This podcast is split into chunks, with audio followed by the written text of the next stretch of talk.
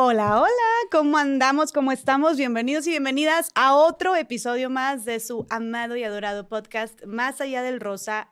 Otra vez yo recordándoles a que le piquen a suscribirse en el canal de YouTube. Les recomiendo verlo en YouTube porque mira, andamos bien guapetonas el día de hoy, nos producimos, siempre nos producimos. Mm, mm, mm.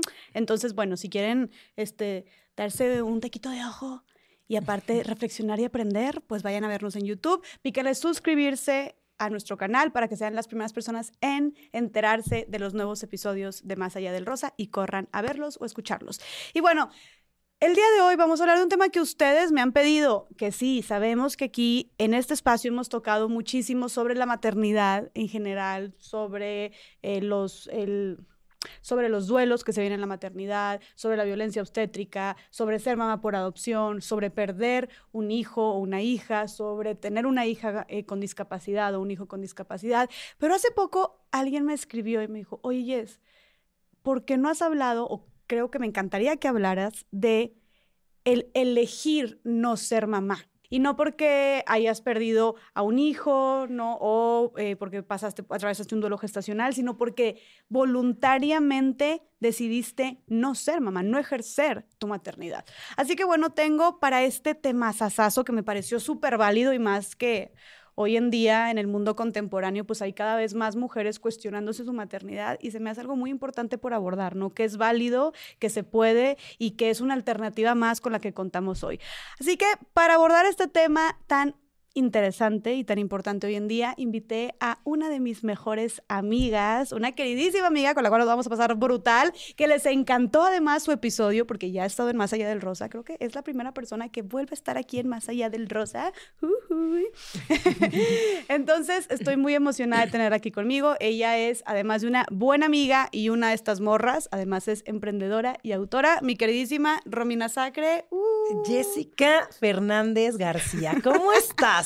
¿Por qué siempre me dices así? Porque me encanta decirte Jessica Fernández García, pero ya te incluí el Jessica Floricienta Fernández García. Ese ya es tu segundo nombre. Amo Floricienta, gracias. por eso, por eso te lo puse y siento que no te, te iba a causar mucha alegría que te dijera ese nombre. Me encanta. Oye, qué, qué orgullo que soy la primera persona que viene dos veces a tu podcast. ¿eh? ¿Verdad?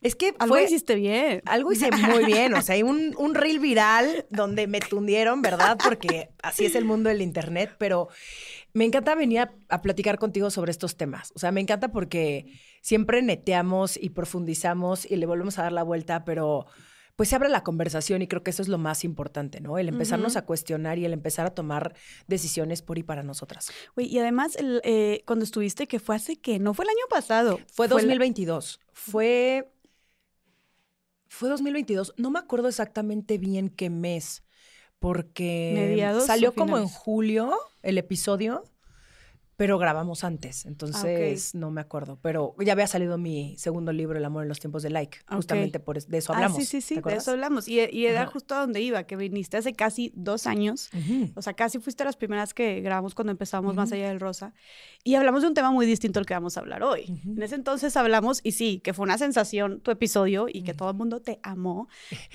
y, bueno, muchas mujeres, muchas mujeres, muchos hombres siempre ponen ahí como, tú qué pendeja, tú, tú, no eres nadie para decirnos a nosotros. Es como, justamente por eso no te topo, no salgo contigo y probablemente seas un pobre perdedor que ninguna mujer le hace caso. Sí, estamos hablando de ti. Ah, exacto, Raimundo. Oye, este, no, güey, así, a ver, sabemos que hablaste un chorro tú de las relaciones y de cómo no ser la terapeuta de tu pareja o salvar a tu pareja. Y sabemos que le incomodó a bastantes, a bastantes personas, específicamente a muchos hombres. Eh, pero pues bueno, a ver, es que estos temas siento que, y no, y no se diga ahora de la maternidad también, o sea, si de por sí en el amor ya llevamos un trabajo eh, recorrido y mucha, mucho cuestionamiento y estamos replanteándonos nuevas formas de relacionarnos y de vivir el amor, ahora con la maternidad estamos también en eso y no solamente explorando nuevas formas de maternar, como lo hemos dicho aquí, de que, oye, la, eh, ¿cómo se dice? Crianza respetuosa y muchísimas otras, oye, ser mamá por adopción, y muchísimas cosas, ser mamá de una, de una persona con discapacidad, o sea, dando, visibilizando todas estas formas de ser mamá, sino también el, oye, pero ¿y si no quiero ser mamá? ¿No? O si eso no es para mí, o si no me siento preparada, o la neta no sé, ¿no? Entonces, creo que hace falta darle luz también a estos temas y para eso estás tú aquí, que yo de entrada, pues te agradezco por estar compartiendo esto, esta decisión que tú tomaste con nosotros, con nosotras, eh, públicamente, porque yo sé que fue el año pasado para ti, fue un año pues difícil de cambios y de decisiones. Eh, y por eso dije, bueno, pues qué mejor que justo en tu propia historia puedas contarnos cuáles fueron las reflexiones que te llevaron a tomar la decisión que tomaste. Y sé que es un tema también, pues, muy personal para ti, eh, que tal vez puede ser un tema donde todavía tengas así cositas eh, frescas. Entonces, pues bueno, ya sabes que aquí estás en confianza y hasta donde quieras abrirte. Muchas gracias y te agradezco mucho que cuando me preguntaste fue una de las primeras cosas que me dijiste.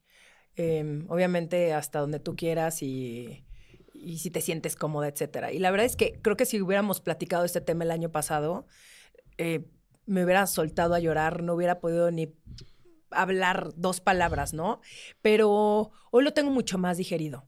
Y creo que porque hice muy bien mi chamba el año pasado a raíz de que entré en una depresión y entré en un duelo, me puse a chambear en mí. Y eso fue lo que me ayudó a salir del hoyo. Entonces, hoy estoy en una posición totalmente distinta y, eso, fíjate que Jess, me agradezco muchísimo que el año pasado me puse mucho como prioridad. O sea, yo que soy la primera persona en decirle a, a mi comunidad de sensibles y chingonas como, no, ponte delante en la fila y está bien ser egoísta y ver por ti. Eso no es lo que yo hice el año pasado. ¿no? Este, empecé el año muy intensa y con 400 mil cosas y después dije, a ver, no, me tengo que guardar, tengo que cuidarme, tengo que descansar, tengo que llorar, tengo que gritar, tengo que enojarme, tengo que pasar por todo lo que tenga que pasar y tengo que vivir y experimentar cualquier emoción que surja sin juzgarla. Y sé que de eso voy a salir, pero si no hago la chamba en el momento en el que te toca, o sea, en el, en el momento en el que me tocó, es una bola de nieve porque la vas a seguir arrastrando y tarde o temprano es ahora sí que es una bomba de tiempo donde de pronto, según tú, estás perfecta y ¡pum! cualquier cosita te rompe. Entonces, creo que es más, es más recomendable en el momento en el que estás viviendo un duelo o estás pasando por un momento crítico en tu vida, darte ese, espacio para, pues, realmente sentirlo y no juzgarlo y ver, ¿no? ¿Qué te dicen esas emociones? Y tú, tú pasaste por esto a raíz de esta decisión que tomaste. Sí, tomé la decisión de no ser mamá el año pasado después de que estuve dándole vueltas al asunto durante como dos años, como desde el 2020. Me quiero regresar un poquito porque creo que es importante contar, ¿no? Que nunca estuvo en mis planes el ser mamá. O sea, de hecho, nunca... Mi hermana cuenta algo muy cagado que yo no me acuerdo de esto, pero dice mi hermana que cuando jugábamos a las Barbies, mi Barbie nunca tenía hijos. O sea, que mi Barbie era como esta mujer independiente que vivía en su mansión, este, y tenía su jeep, y tenía su camioneta, y tenía su Mustang, pero nunca tuvo hijos. Y es algo que yo no me acuerdo. ¿Tenía perros o no tenía perros? Tenía perro, sí, sí tenía un perrito, como un perrito blanquito, divino, precioso. Este. Entonces, no creo que en algún momento de mi vida como que yo soñaba con eso. Soñaba más bien con la idea de la familia, ¿no? Y del, eh, del o sea, es que es raro porque te lo plantan desde muy chiquita que eso es a lo que tú tienes que aspirar. O sea, y no es que no jugara con muñecas y que fueran como mis bebés, ¿sabes? O sea, sí jugaba a las muñecas y sí, este, las ponía en mi carriola y todo, pero como que nunca, no sé, tal vez era como la idea, pero estaba como que yo siento que muy dividida, porque justo jugaba a las Barbies, pero no tenía hijos, pero pronto pues sí tenía una Cabbage Patch, pero tal vez lo hacía porque todas mis primas y mi hermana lo hacían, o sea, no, no tanto porque, ay, en algún día yo quiero ser mamá, ¿sabes? Claro, claro. Entonces, no sé, creo que crecí eh, cero con estas ideas, sí con la idea romántica de, de tener una pareja y de que en algún momento me iba a casar pero no tanto como el tema de los hijos. Y ya más grande, en mis veintitantos años, cuando yo regreso de estudiar de Nueva York, a mis veinticinco, eh, tuve una relación, pues creo que fue mi primera relación formal, por decirlo así. Y mi exnovio sí tenía muy claro que él quería tener hijos. Y yo no. Pero yo tenía, güey, 25, 26. Y yo Pero a ver, ajá. ahí tú decías, desde ahí de los 25 tú decías como no, o estabas con esta duda. No, no, no, yo decía que no. O sea, tú siempre, ¿cuándo, cuándo te recuerdas cuando empezaste a decir que no? ¿A partir de los 25? O porque dices, nunca crecí deseándolo, pero ok, puedes no crecer deseándolo, pero ¿cuándo es que dices, la verdad no es algo que yo quiero. O sea, si lo decías, ya sé que tomaste la decisión formal el año pasado, pero dices que entonces desde antes de los 25 decías, no, la neta, no, yo no. O sea, no era algo que te interesara tanto. De verdad no sé de dónde viene, ¿eh? O sea, me gustaría decir, eh, ay, alguien me lo platicó, alguien me leí un libro. Oye, a ver, estamos hablando de cuando yo tenía 25 años, era el 2011, 2010. No, o sea, estamos hablando de otra época, que aunque no fue hace mucho tiempo, la conversación no estaba como está hoy, ¿sabes? No, no existía toda esta información alrededor de justo de la maternidad, de la no maternidad. O sea, apenas estaba Facebook y eso era como lo que había, ¿no? Entonces, no, no sé, creo que nunca tuve ni ese esa cosa que le llaman como el instinto maternal, que es bullshit, güey, que no existe. O sea, siento que es una construcción patriarcal.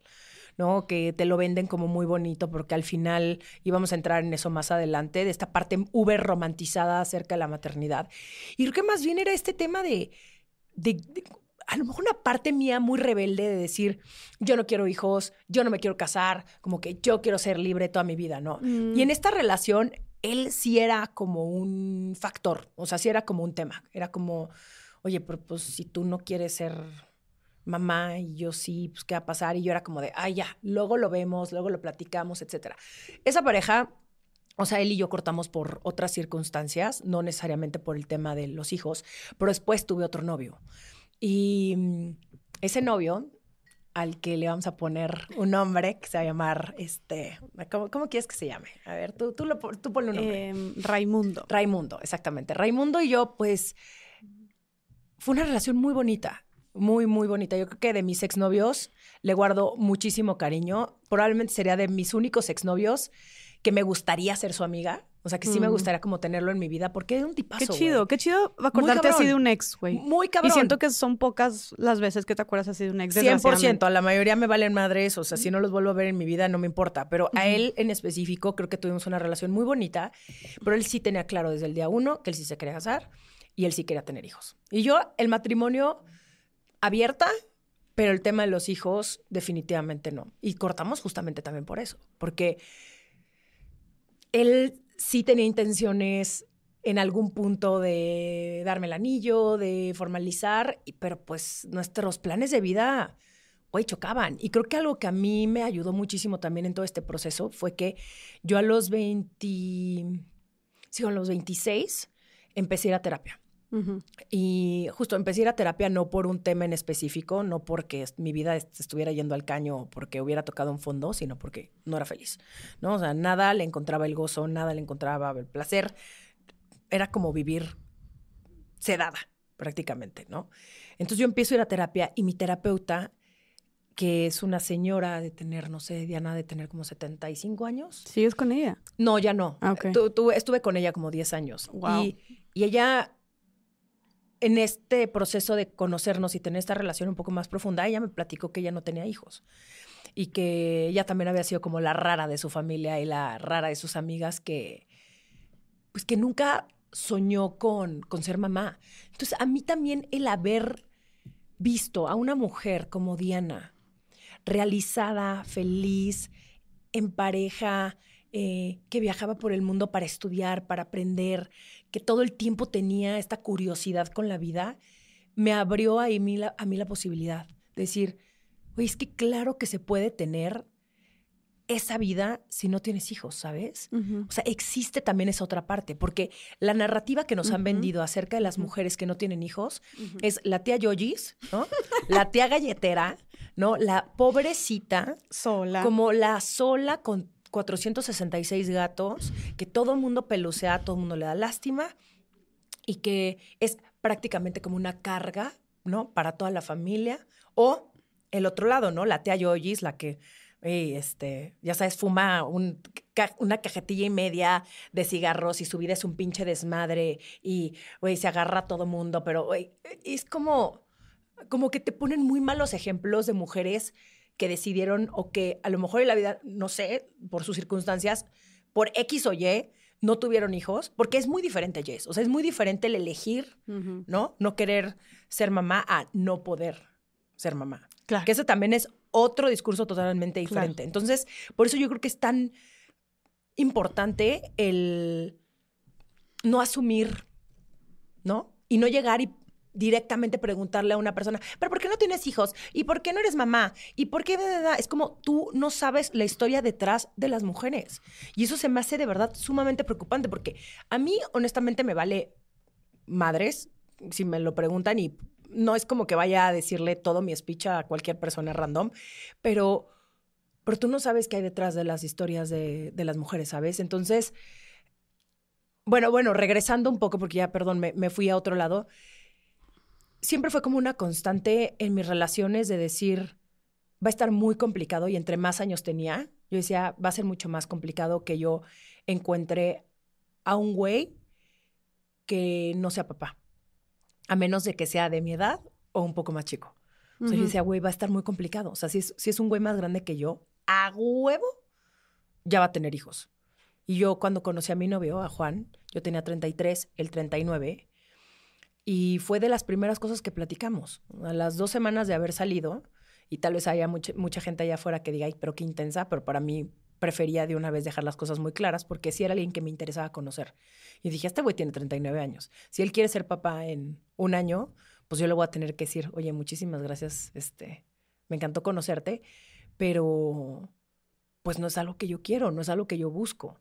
Y fue muy cagado porque justo a las dos semanas él me dijo, yo no me quiero casar, Dije, yo no quiero tener hijos. Entonces entramos bastante, bastante honesta, ¿no? Bueno, entramos bastante honestos los dos a la relación. Al toro por los cuernos. Pues sí, es que yo creo que se tienen que tener estas conversaciones, Jess. Ya no estás tan chiquita y creo que si te interesa la persona y quieres seguirla conociendo y te late y pues pregunta, oye, ¿es algo que ves en un futuro? Oye, ¿es algo que este, te mueve a ti personalmente, etcétera? Porque si no, ¿qué va a pasar?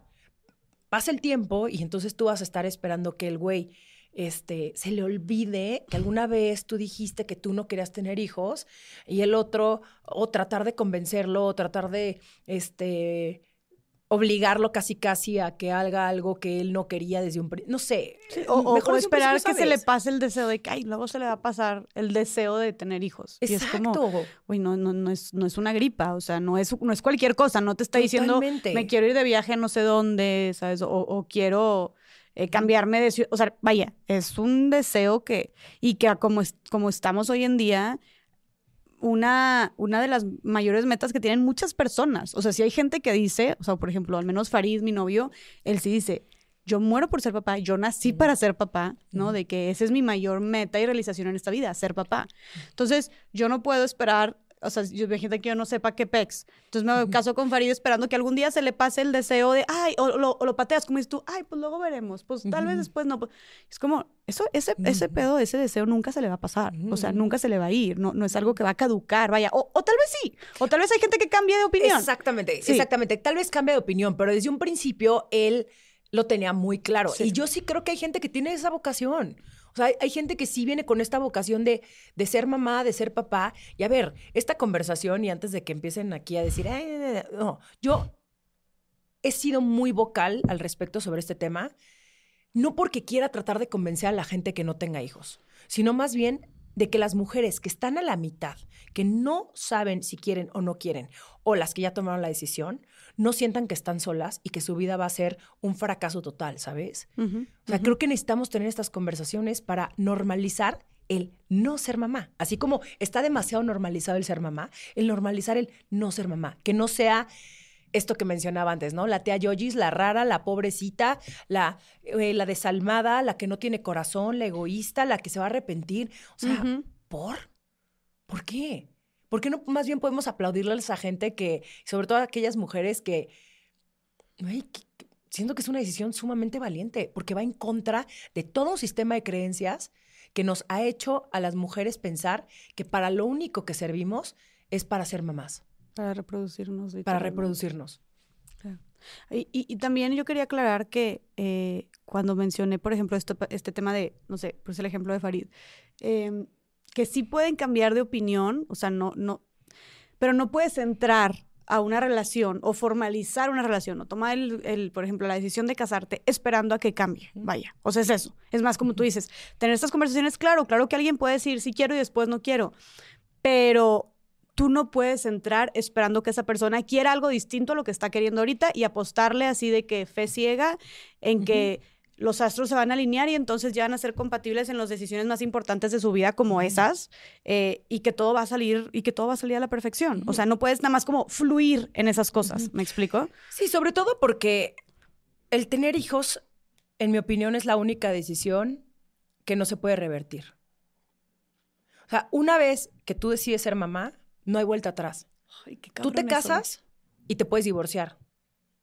Tú tienes un hijo no lo puedes regresar. Estaría padrísimo que te los dieran un free trial de dos años y ver si te llevaste bien con ese escuincle y decir, ay, ¿sabes qué? No somos tan compatibles. No llegar con el, con el escuincle y decirle, ¿sabes qué? No eres tú, soy yo, ¿no? Ah, que te vaya bien, vete a otra familia, ¿no? Bye. ¿Sabes qué? Estuvo padre esta experiencia de la maternidad, pero ¿sabes qué?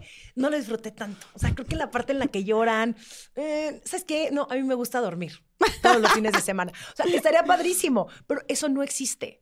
Entonces, yo sí creo que, y esto, acabo de escuchar esta frase y se me hizo, güey, así muy cabrona.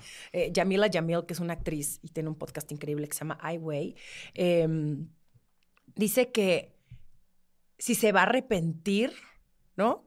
Que sea un arrepentimiento de ella, ¿no? En unos años, si ella se llega a arrepentir, que ella se llegue a arrepentir por la decisión de no haber sido mamá, pero que no ese arrepentimiento incluya a otra persona.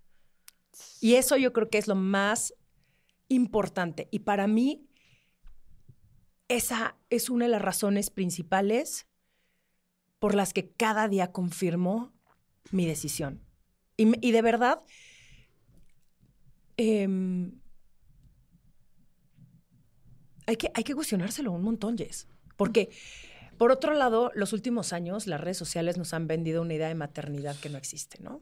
Eso está O sea, creo que está como muy dividida la opinión, ¿no? O sea, por un lado estamos viendo a mamás que sí te cuentan la neta sobre la maternidad, eh, que te cuentan sobre la depresión posparto, que te cuentan de esta violencia obstétrica, que viven muchas, em, que, te cuentan de sus divorcios y te cuentan de que el papá pues, se desentendió y entonces ahora ellas tienen que ver por sus hijos, etcétera. O sea, ¿sabes? O sea, hay como mucha honestidad también en redes sociales, lo cual yo agradezco infinitamente porque creo que le quita como esa, ese filtro rosa hermoso, divino que le pone la maternidad. Pero por otro lado, hay otra fantasía acerca de ser mamá, donde los niños siempre están limpios, donde la casa está perfectamente bien ordenada, donde ellas se ven espectacular ¿no? Ya, ya regresaron a su cuerpo. Después de, tres meses, güey. O menos, ¿no? Así que todas en traje de baño con un bebé recién nacido en la playa. Perfectamente combinados, con matching. Exacto. Eh, trajes de baño, sí, sí, sí. Es, no es cierto. Claro que, a ver, a ver, no tenemos nada, antes de que empiece, no tenemos nada en contra de las mamás. A mí se me hace bien chido que se, ven bien bonitos en la foto, no todos combinados, pero sí, es más esta parte de que pareciera todo ser sumamente armónico y fácil. Entonces empieza a entrar, yo creo que mucho en la cabeza de las que le están cagando todos los días, ¿no? En su vida o sea, y lo estoy diciendo desde, porque así piensas, ¿no? Que tú le estás cagando todo el tiempo, ¿no? Y no es que realmente le estés cagando, es que así es la vida, güey. No, no viene con un manual, porque por más que tú vayas y leas 300 libros sobre maternidad y vayas a cursos eh, este, de, en Luperca, que le mandamos saludos a mi amiga Piti Cedillo, este, por más de que te informes y escuches podcasts y vayas, güey, no sabes qué hijo te va a tocar. Y eso. es algo que te juro yo no podría. No podría. Me pesa demasiado. Yo no sabría qué hacer si me tocara un hijo con una enfermedad o con una discapacidad o con... Y no estoy diciendo que sería, no, no sé, tal vez yo no estoy preparada para afrontar algo así. Y habrá mucha gente que me diga, pero es que tú no sabes de lo que estás hecha hasta que no te pasa. No lo quiero averiguar. Siento que yo, hay muchas partes de mí que todavía están muy rotas, Jess, que todavía necesitan un montón de trabajo personal. Admiro tanto a las mamás, no solamente obviamente, ¿no? A las que tienen hijos con discapacidad o con, que tienen enfermedad sus hijos, a todas las mamás. O sea, cada año que pasa en mi vida, porque antes era algo que no veía, o sea, creo que también en mis 20 que muchas de mis amigas empezaron a tener hijos, sí se dividió muchísimo como el, las que son mamás y las que no son mamás. Entonces, las que son mamás se juntaban con las mamás y las que no éramos mamás y seguíamos en el pinche desmadre, pues nos juntábamos, ¿no? Entonces sí había como mucho de, qué hueva, eres la que eres mamá, qué flojera, güey. No mames. Nosotras, uh, seguimos en la peda, seguimos en el desmadre, qué chingón. Y ahora lo veo y digo, no mames, o sea, qué cabrón. O sea, todo el trabajo que hacen porque desgraciadamente, en muy pocos casos, es 50-50. En muy pocos casos. Y eso es algo que a mí también me aterrorizaba. El pensar que voy a tenerle un rencor a mi pareja porque no estás haciendo lo mismo que yo, porque no puede, porque yo soy la mamá, porque yo soy la que va a tener que amamantar a esta criatura, ¿sabes?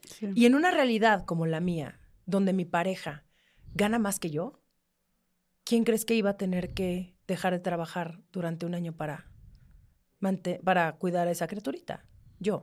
Entonces, y digo, y ahorita todavía no entramos a, todas mis razones por las que decidí no ser mamá, pero yo creo que hay que cuestionárselo un montón. O sea, hay que ver todo el panorama, no nada más el amor inmediato o el, ay, qué cute tener un bebé, porque sí son demasiado cute. O sea, no puedo con los bebés, no puedo con... Me, me causan demasiada ternura, güey. O sea, si hay una parte de mí, porque el, no, el que no quiera ser mamá significa que odia a los niños. Claro. Que eso es otro también, otra, otro... Antes era, antes no tenía paciencia, la verdad. Antes sí era mucho más hater y no, porque no lo entendía, ¿ok? Y ahora lo entiendo. Y ahora digo, no mames lo que ha de ser tener un bebecito en un avión. O sea, güey. No mames. Eso. y, qué bueno que tocas ese tema. Y, yo estaba, o sea, en, en, en, yo que estoy viajando mucho por trabajo, güey, pues me toca constantemente estar escuchando bebés en el avión, gritando a todo pulmón. Sí, sí, sí, sí, sí. Y antes lo que yo hacía era que, oh, tipo, me, me, encabronaba porque te desespera, la verdad. Claro. Y pensaba, ¿qué onda con su mamá? ¿Por qué no lo calla? ¿No? Y ahorita pienso, pobre de su mamá, ¿no? Pobre su mamá porque sí, porque uno, eh, eh, uno, pues si yo me siento alterada y estoy a 10 filas, 15 filas, no me imagino la persona que estoy cargando. Dos, también pienso, ¿por qué, ¿por qué pensamos luego, luego, por qué no lo calla su mamá, ¿no? Luego, luego pensamos en, ay, la mamá se la baña, ay, ¿por qué no le da algo? Ay, es que, ¿por ¿cómo se le ocurre entrar al bebé? ¿Por qué no pensamos en el papá? ¿No? Es porque no lo calla su papá, ¿no? O porque no es, eh, porque el papá no le da algo, ¿no? Y tres, también me da, siento como compasión, porque sé que la mamá de estar toda estresada porque está sabe que está molestando a los demás y sabe que las demás personas han de estar pensando en por qué la mamá no lo está callando, por qué la mamá no lo está, no lo duerme, no tal que, que, la están volteando a ver a ella, ¿no? Entonces, definitivamente yo ahorita lo que hago es yo, yo controlarme y también es como, güey, y, una vez leí una frase también así bien interesante que decía, ahí es cuando tú eres el adulto, tú eres la persona que puede manejar sus emociones e intentar calmarte, ponerte unos eh, audífonos o cerrar los ojos, respirar, no puedes pedirle a un bebé que se controle, ¿no? Exactamente, eh, exactamente. ese control tiene que estar en nosotros, ¿no? Entonces... Es verlo como por ese lado y mucho más compasivo, específicamente si ahorita hacia la mamá. sí, y además eso es lo que es una sociedad incluyente. A mí me llamó muchísimo la atención eh, cuando estuve en Japón, ahorita en septiembre del año pasado, donde había en los baños eh, cambiadores de bebés en todos los baños. O sea, todos los baños tú entras y hay un cambiador de bebé. Hay también, no, perdón, no un cambiador de bebé, perdón, una como sillita para poner a tu bebé. Ya, como una periquera o algo así. sí, exactamente. Entonces tú vas a hacer pipí y pones a tu bebé ahí. Ah, Muchos de los baños tienen unos, em, unos lavamanos mucho más este, bajitos. Bajitos, exactamente. Eh, también para que los niños puedan lavarse las manos ahí. O si viene una persona con discapacidad, también lo puede utilizar, ¿sabes? Y los niños son incluidos en todas partes. O sea, todo, todo Japón está hecho para que tú puedas llevar tu carriola a todas partes, para, o sea, elevadores, ¿sabes? Entonces, ahí es donde también empiezas a incluir a las infancias. Estos niños desde muy temprana edad empiezan como también a ser parte de la sociedad. Y aquí es como de, no, güey, tienes hijos, vete a tu casa.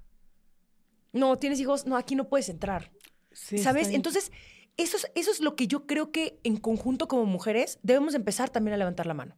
O sea, tú tienes hijos, tú estás pasando por esto, tú y yo, Jessica, que no tenemos hijos, ¿cómo podemos ayudarle a estas mamás a, que, a hacer una sociedad mucho más pareja para nosotras, para las mujeres? Porque al final del día, ellas están criando a los ciudadanos del futuro que nos van a cuidar a nosotras, ¿sabes? Claro. Entonces, pero yo tengo que ir a marchar y tengo que ir a exigir y tengo que ir a güey, hacer lo que yo tenga que hacer para que su hija ya no sufra lo mismo que nosotras sufrimos. Entonces, ¿cómo lo hacemos en equipo? No en las mamás, las no mamás.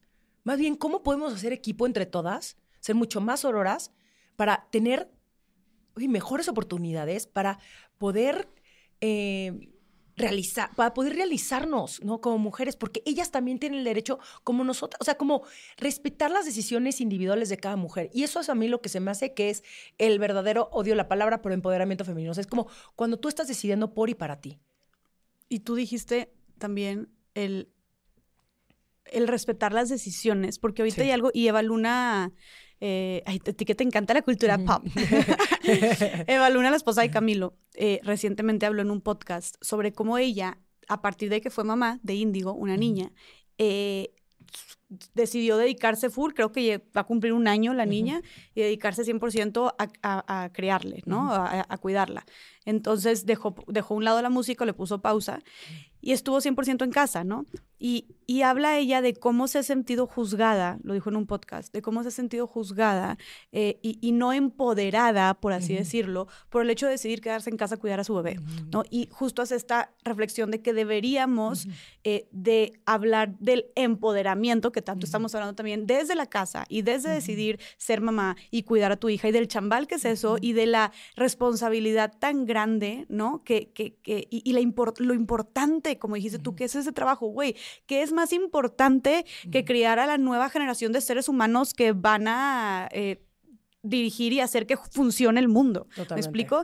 Y, y aquí es donde volvemos también a las reflexiones que de repente en el feminismo eh, pensamos que decimos, no, es que todas las mamás tienen que ser, eh, más bien todas las mujeres tienen que ser la presidenta, la CEO, la gerente, la empresaria. Y es como, Ujú. no, güey, o sea, eh, más bien es, puedes elegir ser la empresaria, puedes elegir ser la mamá, puedes elegir ser empresaria y mamá. La cosa es que si decides ser empresaria y mamá, pues que no te cueste tu carrera o que no te cueste, sus- no sea a costa de tu salud mental, por ejemplo. O sea, es justo como decías tú, facilitar también estos espacios para que las mujeres puedan decidir desarrollarse profesionalmente y también tener una vida en familia Sí. o también es darle la libertad a las mujeres de que puedan decidir quedarse en casa, que también es una cuestión de mucho privilegio el decidir quedarte en casa y poder, porque a como vivimos hoy en día, la mayoría de las casas necesitan de dos sueldos, ¿no? Y aquí entramos, Jess, a un problema sistemático, que es, ¿qué pasa con las mamás que se quedan cuidando a sus hijos?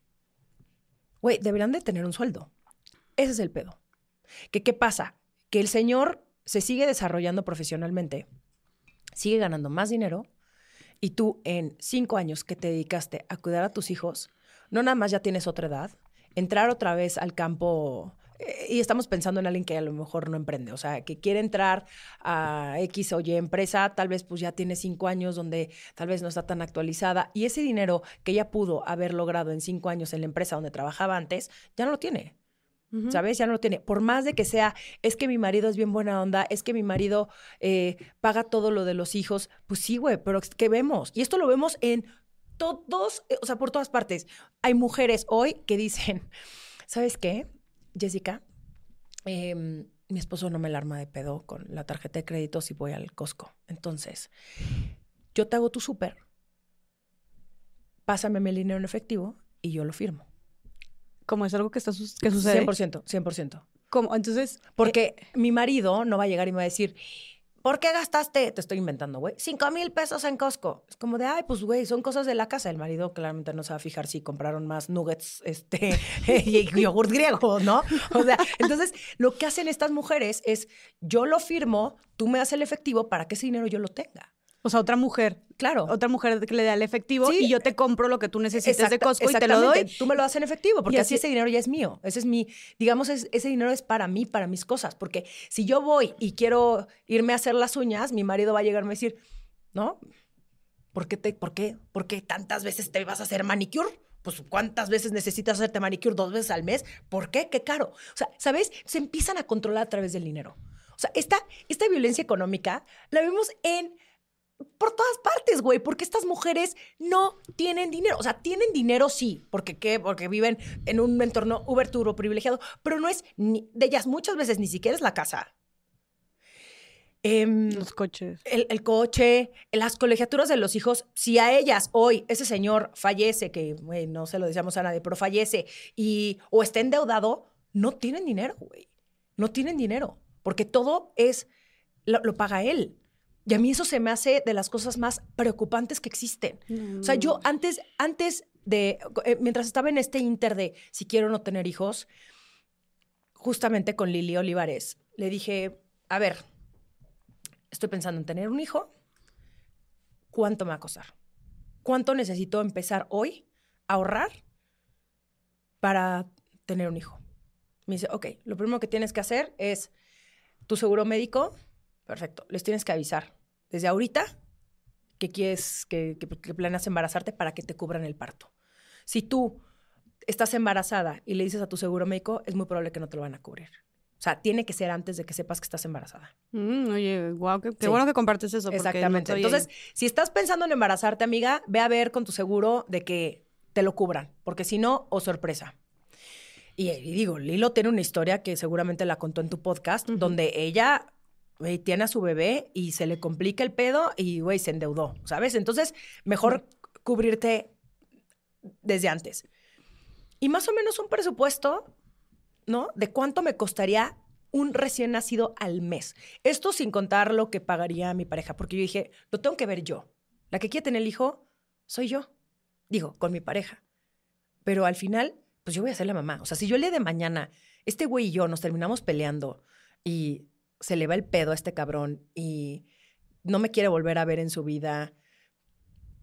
Y tal vez yo no me quiero meter en problemas legales de que ahora voy a dedicar mi vida entera a que tú me pagues la manutención de mi hijo, que cuántos padres deudores no hay.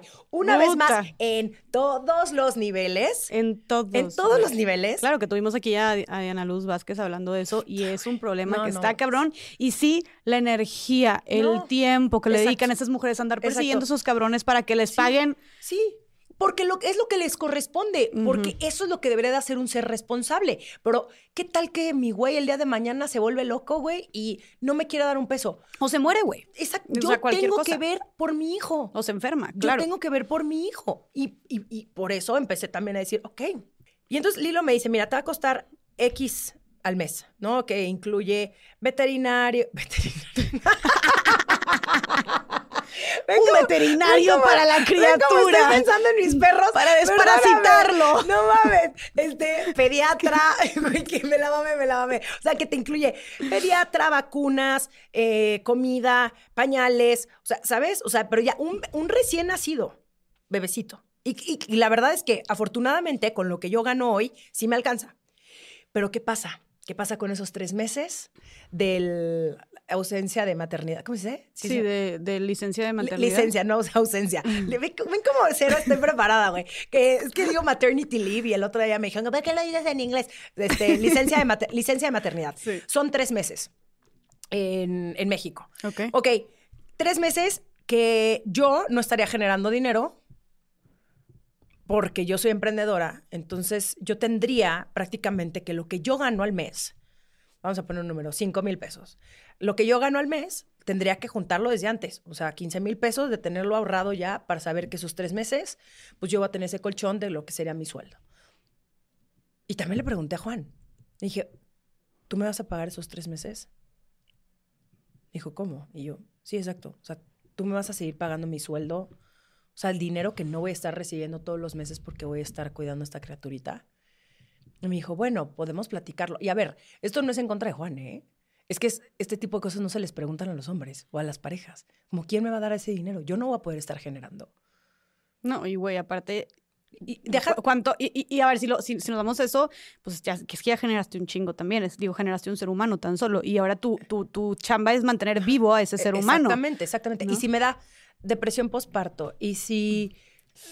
Y, deja tú eso, los nueve meses previos mientras yo cargue un bebecito, claramente no voy a tener la misma energía para andar de arriba para abajo de que, ay, me voy la próxima semana a grabar estas morras tres días a Monterrey y regreso. Pues claro que no. Estás embarazada, estás, güey, creando un bebecito. No vas a tener la misma energía. No puedes seguir al mismo ritmo. Eso significa que, ¿qué? Menos ingresos, ¿sabes? O sea, está, está muy cabrón. Entonces, todo esto, claro que te hace cuestionar el... Y entonces, ¿Y, el dinero qué voy a hacer? O sea, entonces voy a tener que estirar la mano. ¿Durante cuánto tiempo? Y yo no puedo con eso. Habrá muchas personas que sí lo puedan hacer. Y saben qué, amigas, está perfecto. Y no quiero aquí tampoco pintar a Juan como que, no, no, o sea, mi relación con él es, no es 50-50 porque él gana mucho más que yo. Y que cuando es así tampoco debería ser 50-50. exactamente, pero... Proporcional. 100%, pero yo no puedo. No me lo puedo hacer a mí. No, y siento que el factor económico sí es algo que uno tiene que considerar. Muy claro, porque luego siento que la gente dice, ay, pero ¿por qué, se, o sea, ¿por qué tan empeñadas en checar el dinero y contar cada peso? Oye, porque vivimos en un sistema capitalista donde desgraciadamente si quieres salir adelante, si quieres vivir bien, si quieres tener salud, si quieres tener todas tus necesidades cubiertas, güey, sí necesitas dinero. ¿Sabes? Sí, totalmente. ¿Y sabes qué? O sea, por eso, tan por eso nos empeñamos en, oye, el tener estas pláticas, el quién me va a pagar esto, el que les den un sueldo a las, a las, a las, a las mujeres que se quedan en casa a cuidar. Por eso, porque la verdad es que ahorita el dinero mueve todo en esta sociedad. Entonces, en cómo vivimos. Por eso es tan importante. O sea, por eso nos empeñamos tanto a hablar de estas cifras. Ve, eh, fíjate esto que encontré en la página del IMCO, que le mandamos muchos saludos a Valeria Moya, a todo su equipo, que son lo máximo. Dice que siete de cada diez mujeres que quieren trabajar no lo hacen porque no tienen quien cuida a sus hijas, ancianos o enfermos. Casi toda la población, el 94%, considera que cuidar a las personas del hogar es responsabilidad de las mismas familias. Además, 54% de la población que no está de acuerdo en llevar a las infancias a alguna guardería o estancia infantil es porque considera que debe hacerlo la madre, el padre o la familia. Entonces, 9 de cada 10 personas que dejan el mercado laboral por realizar cuidados son mujeres. 9 de cada 10 personas que dejan de trabajar son mujeres por cuidar a sus hijos e hijas. Sí, güey. Y a ver, y, es una realidad, güey. y a ver, también dices tú, si lo puedes hacer, porque, insisto, hay mucha gente que se tiene que quedar ahí y a ver cómo se la pela para, para trabajar y cuidar a la, y que es la mayoría de, las mexicanas, este, pero si lo puedes hacer y puedes dedicarte 100% a tus hijos, ok, chingón. Qué bueno, nadie te está diciendo que, ay, güey, no, eres una mujer fracasada, y es a lo que iba con lo que decía también Eva Luna, ¿no? De qué fracaso de mujer por el hecho de que preferiste a tus hijos antes que tu carrera profesional, ok, pero sí hay un tema que tenemos que hablar, porque sí es algo que va, que se, que se tiene que ver, que es el tema del dinero. O sea, sí es em, eh, sí es algo que, que, eventualmente puede hacer falta, como dijiste tú, por hay muchas razones, la violencia económica sí es algo que se está viendo mucho, especialmente, o sea, en todos los niveles y también mucho en las clases altas, ¿eh? O sea, en las clases socioeconómicas altas, porque ves a la mujer con el chofer y ves en su mansión y todo, pero la tarjeta está al nombre del esposo y se la corta en cuanto, él, en, cuanto quiera o en cuanto él decida. Por supuesto. Entonces, este, sí es un tema y por eso la propuesta es, no es juzguemos a las mamás que deciden dedicarse a sus hijos, sino es más bien qué va a pasar con ellas y por eso esta propuesta que tanto dices tú como dijo Lilo Olivares, que es experta en estos temas, ¿no?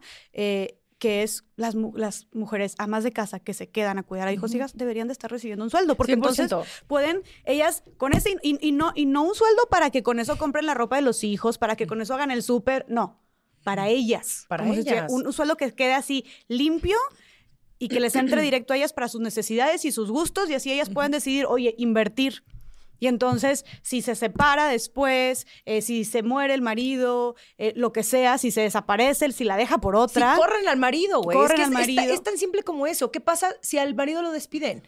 Ok, tiene su fondo de emergencia, tres meses, te aguanta. ¿Y después qué va a pasar? Es que yo sí soy esa persona, Jessica. O sea, yo le cago el palo a lo mejor a muchas personas porque sí soy esa persona que llega cuatro capas más abajo a la peor situación, neta. O sea, yo sí soy bastante pesimista. Y creo que ahí sí me ayuda mucho el, a ver, a pesar de que soy sumamente optimista, sí me gusta pensar en la peor situación. O sea, ¿qué podría ser lo peor que pudiera llegar a pasar? ¿Por qué? Porque eso a mí me ayuda a prevenir. No a vivir paranoica de que lo peor va a pasar, no, no, no, a prevenir.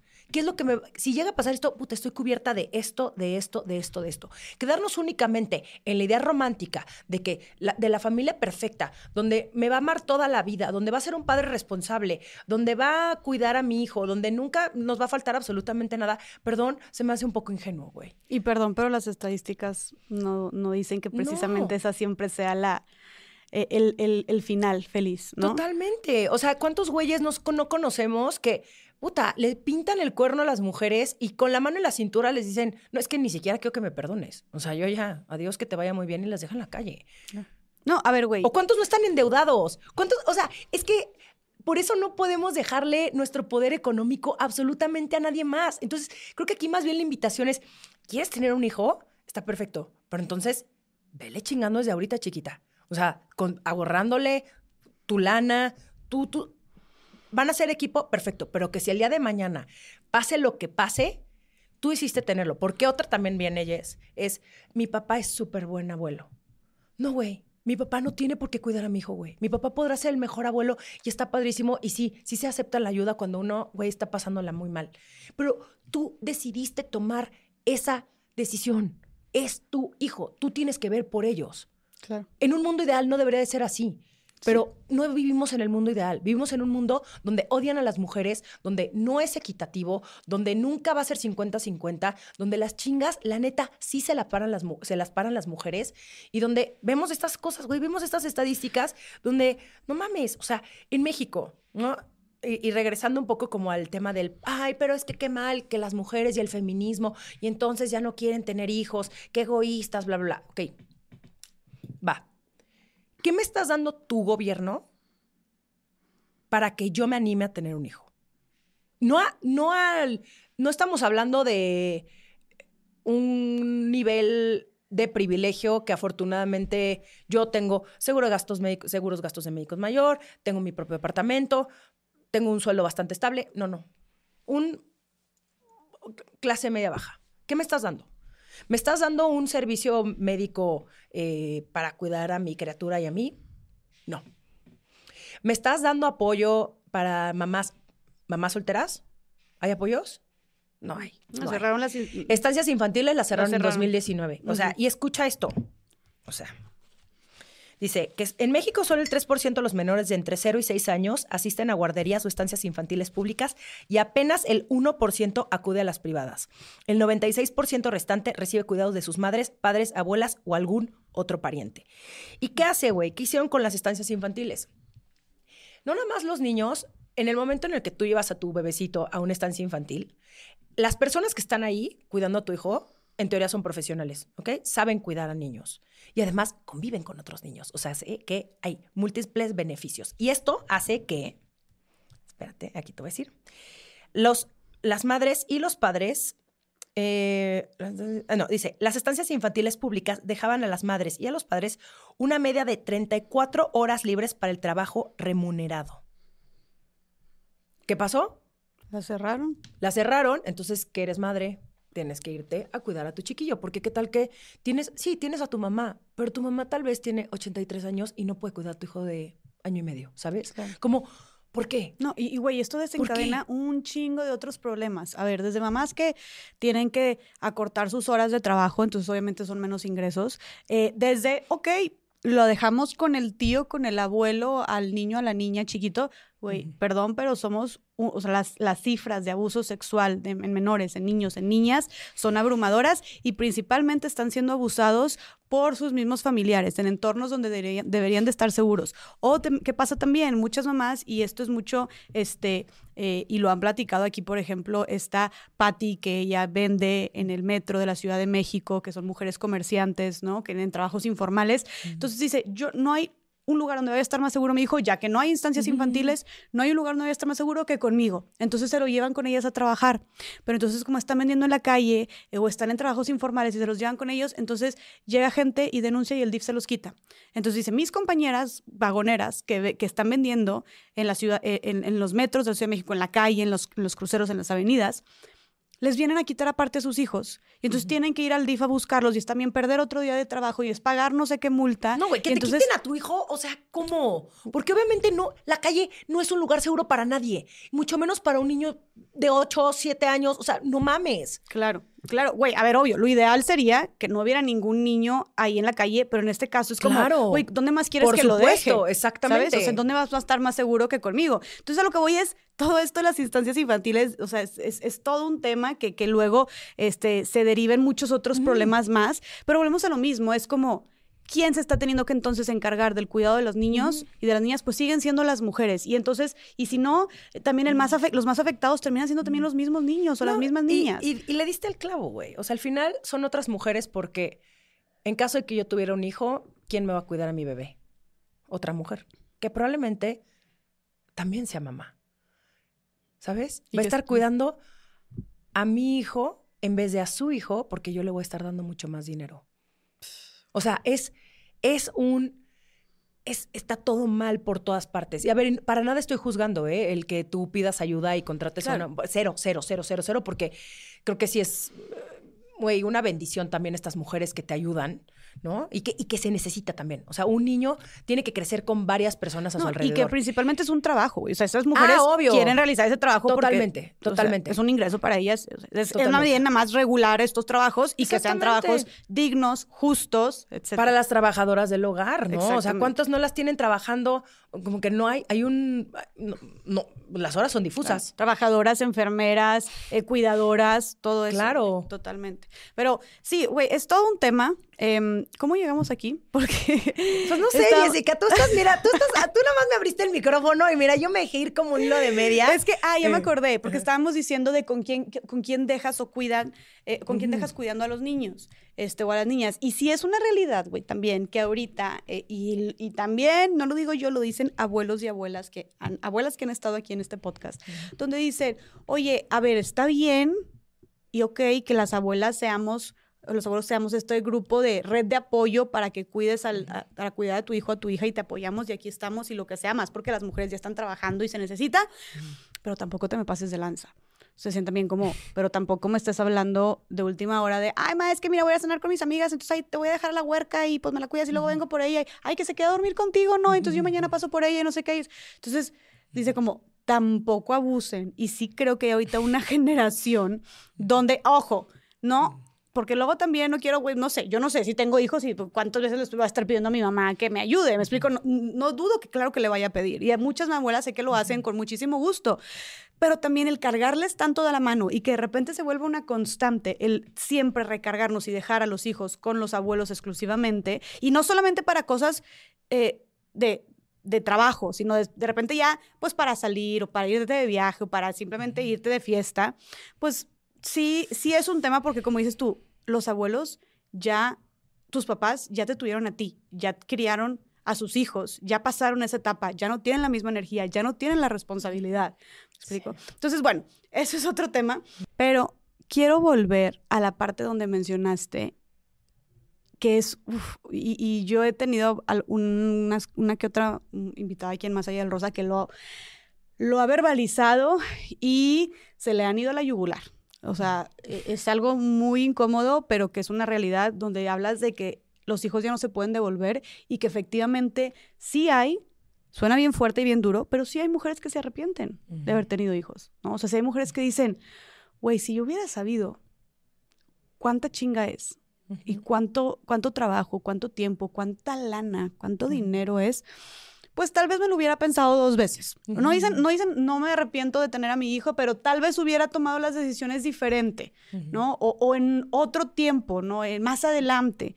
Entonces, nada más sí quiero recalcar que, porque de repente es como, sí, ser mamá y el hijo, la mejor bendición y el mejor regalo y volví a Ujú. nacer y lo que tú quieras. Pues sí, así como vemos mucho ese discurso, pero también está el otro discurso que obviamente nadie va a decir porque es lo peor que puedes decir tú, porque entonces eres la peor mamá y ser la peor mamá significa ser la peor mujer, ¿no? Porque claro. está casi que inherente en nuestra, en nuestra identidad, pareciera, ¿no? El ser mamás. Pero muchas no van a decir, pero definitivamente yo creo que sí creo que hay muchas mujeres que también se arrepienten de haber sido madres, ¿no? O de haberlo sido eh, de la manera que lo fueron, ¿no? Eh, con, con, tal pareja o de tal forma o a tal tiempo. Entonces, sí, volvemos a lo mismo. Eh, tenemos que ser, tiene que ser una decisión sumamente consciente.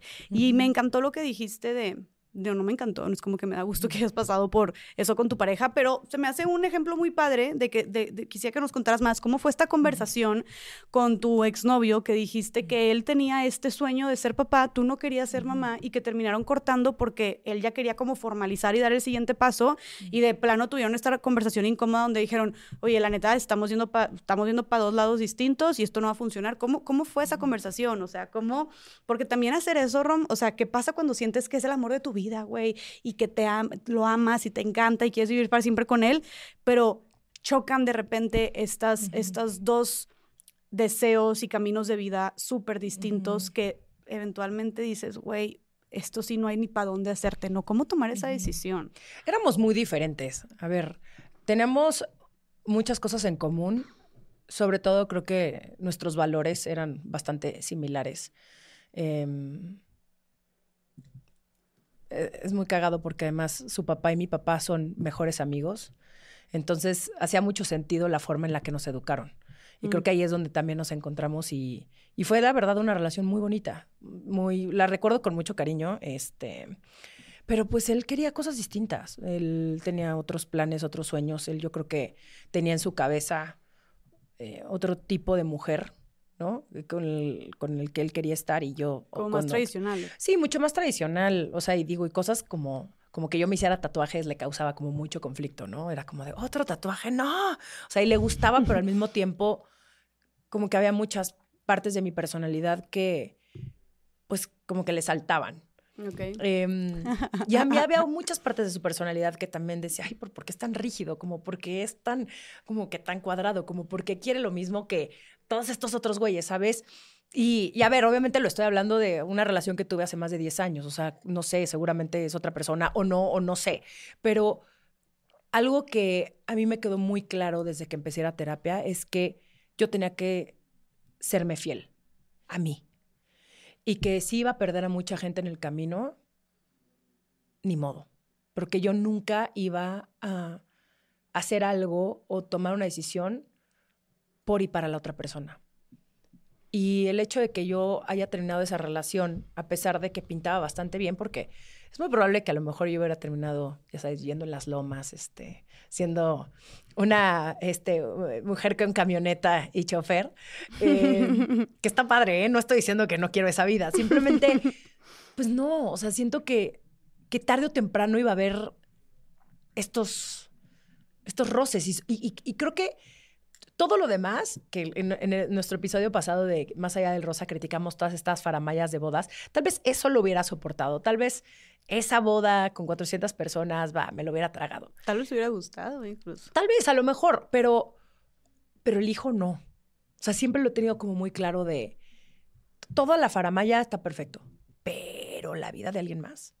¿Cómo por qué, güey? ¿Cómo por qué le arruinaría yo la vida a un ser humano cuando él ni la debe ni la teme, güey? Y yo no le quiero arruinar la vida a nadie, güey. Estás hablando de, que él tuviera que renunciar a sus deseos, a sus sueños por estar contigo. Exactamente. No, no, no. Y además, no nada más los, sino yo, tener que mm. tener un hijo por amor a él. No, Jess, o sea, perdón, pero regresamos a que el amor no es suficiente, güey. O sea, sorry, les tengo aquí otra, les voy a romper su burbuja. O sea, este tema de que el amor es lo más importante, no, muchas veces no es lo más importante.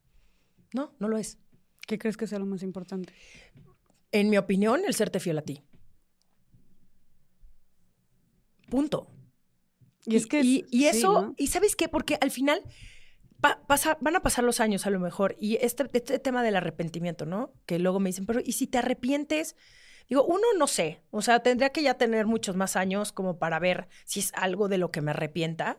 Dudo muchísimo que me arrepienta, la verdad. O sea, sí no creo que es algo que vayan a pasar 10 años, se va a decir, no mames, ¿por qué no tuve un hijo? Y si llega ese momento, pues a lo mejor adopto un bebé, ¿sabes? O sea, sí es tanta mi, mi emoción y mi necesidad de tener un bebecito.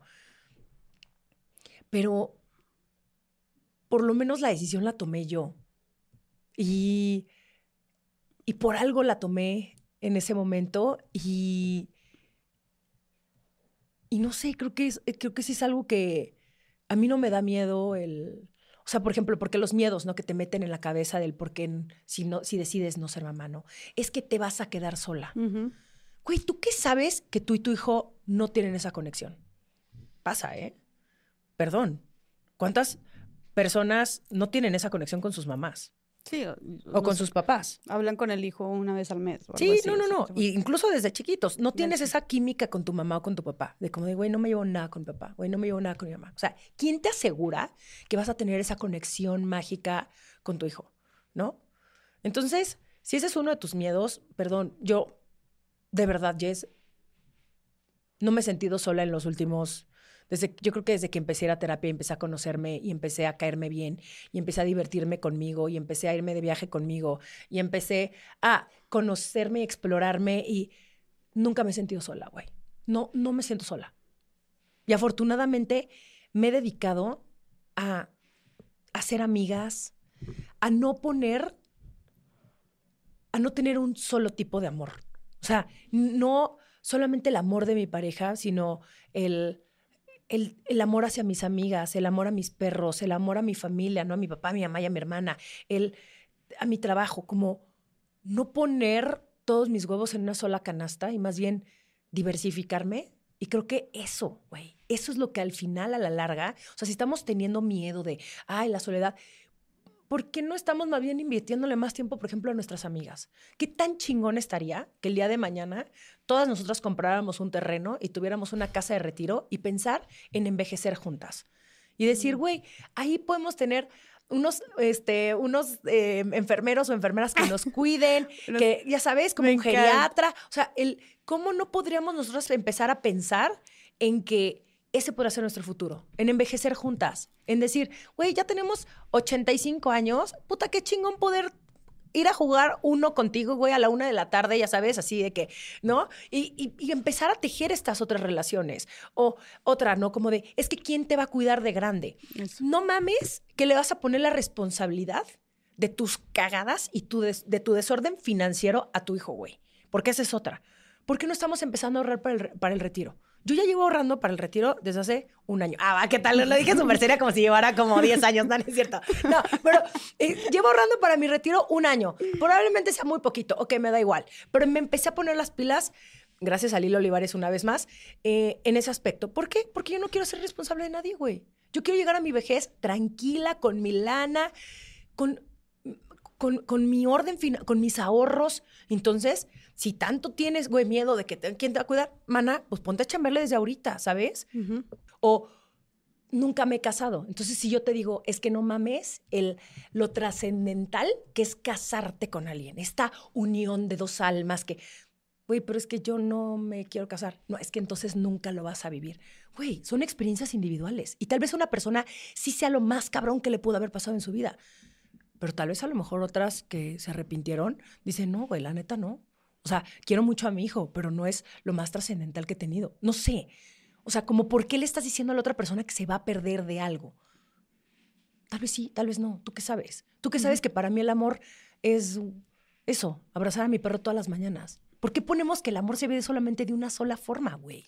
porque sobreponemos un tipo de amor sobre todas las, todas las cosas, sobre todas las relaciones. Totalmente. Entonces, vienen todas estas creencias que para mí se me hacen sumamente absurdas que, que la verdad no alimentan en absolutamente nada. Pero tú, a ver, todas estas creencias las hay, persisten, y tú al cuestionarte tu maternidad, ¿sí fue algo que te llegó a pesar? O sea, ¿sí tenías estos miedos?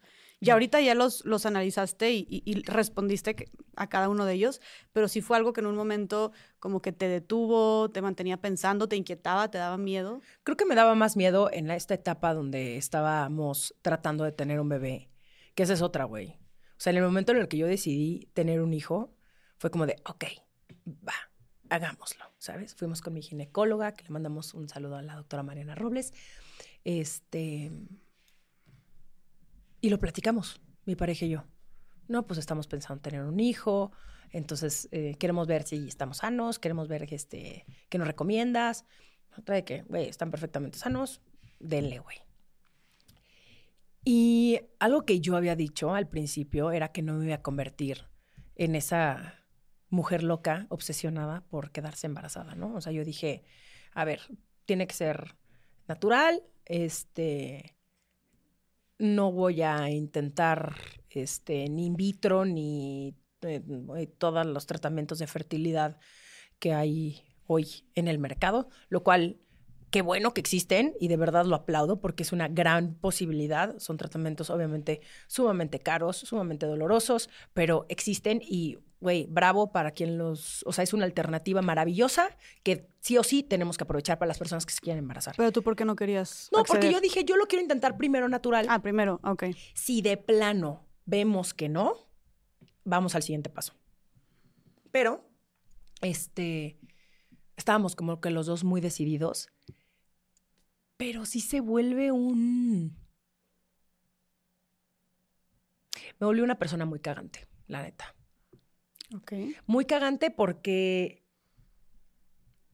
tenía yo, ya sabes, mi, este, mi calendario en mi celular, ¿no? De, mis días fértiles, etcétera, que no necesariamente es lo más este, adecuado. O sea, lo, lo, que te recomiendan a la hora de quererte embarazar es hacerte una prueba de ovulación, ¿no? Clear Blue tiene, güey, unos productos buenísimos y entonces pues, lo haces pipí y te sale ahí si estás en tu día fértil o si no. En tu diario tú tienes que estar haciendo esas cosas, pipí, etcétera. Y, hay mucha gente que también se ha quedado embarazada gracias a eso, o sea, porque sí te da como, es muy, es muy preciso. Pero se convirtió en, ahora tenemos que coger. O sea, en vez de tener sexo porque quiero disfrutar a mi pareja, porque es un momento de conexión, porque es un momento de intimidad, se convirtió en, ahorita toca, ¿qué haces viendo tu partido de béisbol? Ven acá al cuarto, te espero en los próximos cinco minutos. Y me acuerdo de un día que sí estaba yo insoportable, güey, porque me emputé con él. O sea, le dije, no mames, estamos tratando de hacer esto, yo parezco vieja loca, este, ¿sabes? Y después dije, no, es que, güey, por aquí no va, güey. O sea, ¿qué pedo con tu control, con todo lo que dijiste que no ibas a hacer, ahora te estás convirtiendo en esta mujer, uno, cagante para la otra persona y cagante para mí. dije, güey, yo no me quiero convertir en esta mujer que ahora está forzando al otro para tener un hijo. No mames, cero.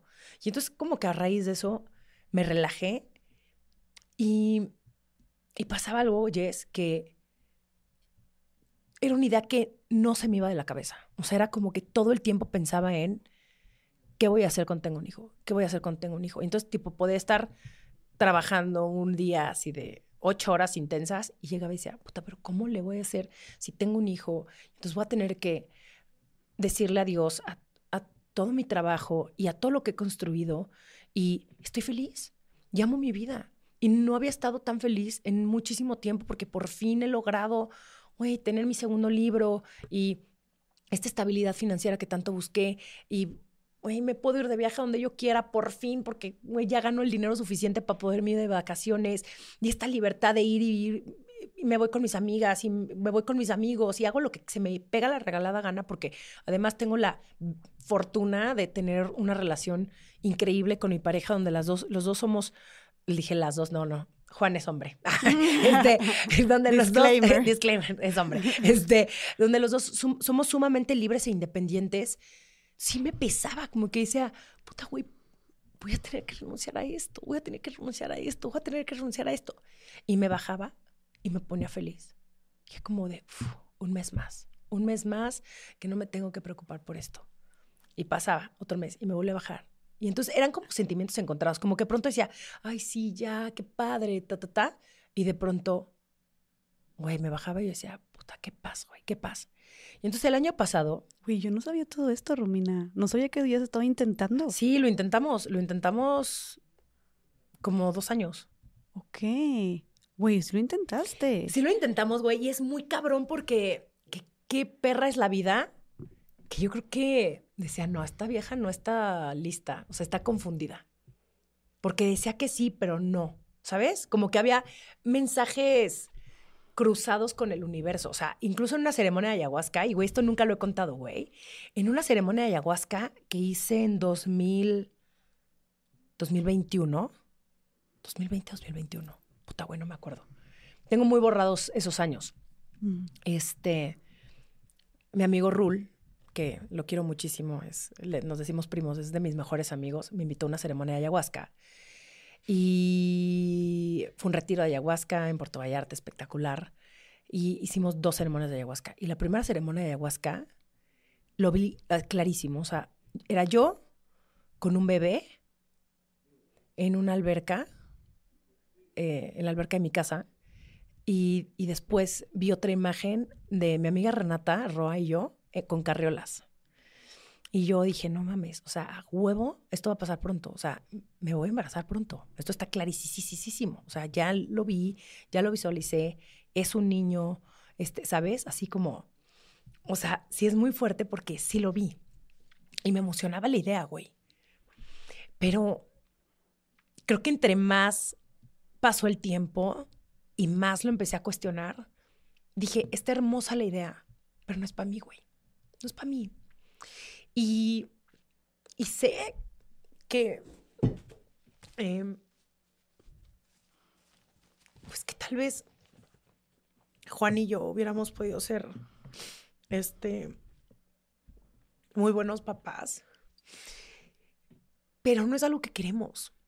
Y eso, te juro que también digo, qué bueno que lo tenemos claro, porque la idea ya está, ¿no? Y, y como que la idea es muy bonita y todo, pero en práctica, siento que lo amo más a él, güey. O sea, si me ponieran en una balanza como de a quién prefieres, un bebecito o a él, lo prefiero millones de veces a él. Y creo que esa fue también una de las razones por las que dije, pues no, no quiero. O sea, no quiero tener un hijo. Pero porque sentiste que tenías que elegir. Ay, güey, porque, a ver, si es una realidad y esto, a ver, te lo pueden platicar todas las personas que tienen un hijo. Claro que la relación de pareja cambia después de tener un hijo. O sea, esta eh, fantasía de que nuestra relación se está yendo al caño, pero vamos a tener un hijo y, se va a salvar, este, güey, no mames. Es, más, es más, creo que eh, eh, aumentan tus problemas. Totalmente, o sea, probablemente dures un año y después se van a divorciar. O sea, esto es real. O sea, hay unas estadísticas también tremendas de gente que se divorcia a raíz de que tienen un bebé, porque la relación tal vez ya estaba flaqueando y de pronto tienes un hijo y aumenta la tensión al 100 mil por ciento. O sea, entre que no duermes, entre que no sabes qué estás haciendo, entre las culpas, entre que, güey, las mujeres están hormonales, entre, ¿sabes? Hay un montón de factores por el cual que no tienen, que, no tienen sexo. O sea, hay muchas cosas que hacen que la relación valga madres. Y yo como en esta, en esta, en este cuestionamiento dije, es que yo amo mi relación de pareja. O sea, amo estar en pareja. De todas las vocaciones, porque dicen que hay vocación de soltería, hay vocación de pareja y hay vocación de familia.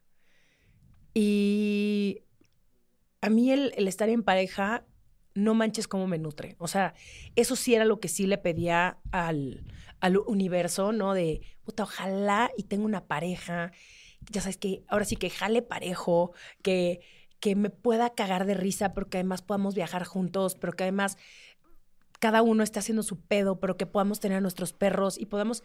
Y la encontré.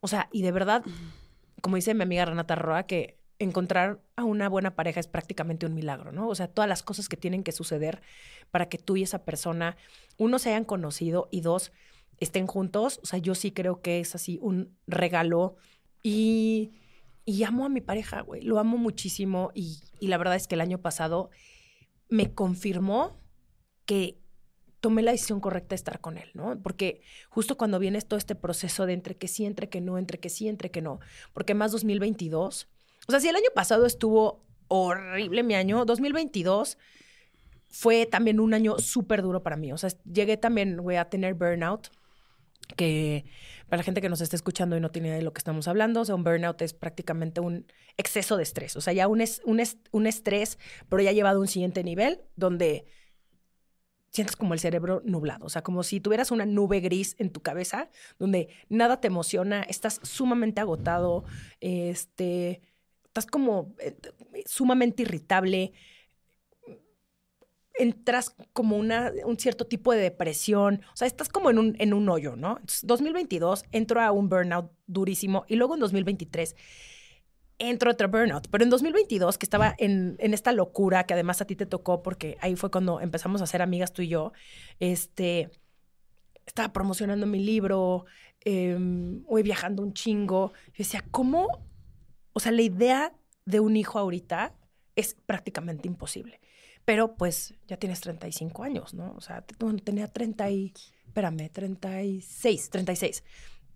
Ya tienes 36 años. Güey, no te estás haciendo más chiquita. Tienes que tomar la decisión. ¿Qué vas a hacer? Congela tus óvulos. Haz algo, o sea, tienes que hacer algo al respecto. Y decía, güey, ok, sí, congelo mis óvulos, pero ¿a qué hora, cabrón? O sea, tengo que apartar prácticamente un mes de mi vida donde me van a estar, güey, inyectando para, que tampoco es un proceso fácil, ni es, dicen que es bastante doloroso. Y caro. Caro. Es caro, pero no como tampoco la gente se lo imagina, ¿eh? Ok. O sea, no es tampoco un exceso así de... Es que me gustaría decirte el número, luego te, luego te lo voy a decir, para, si la cifra correcta, porque creo que vale la pena también que hay muchas personas que si están escuchándonos y todavía como que están en esta in-between, pues que también el congelar sus óvulos es una gran alternativa.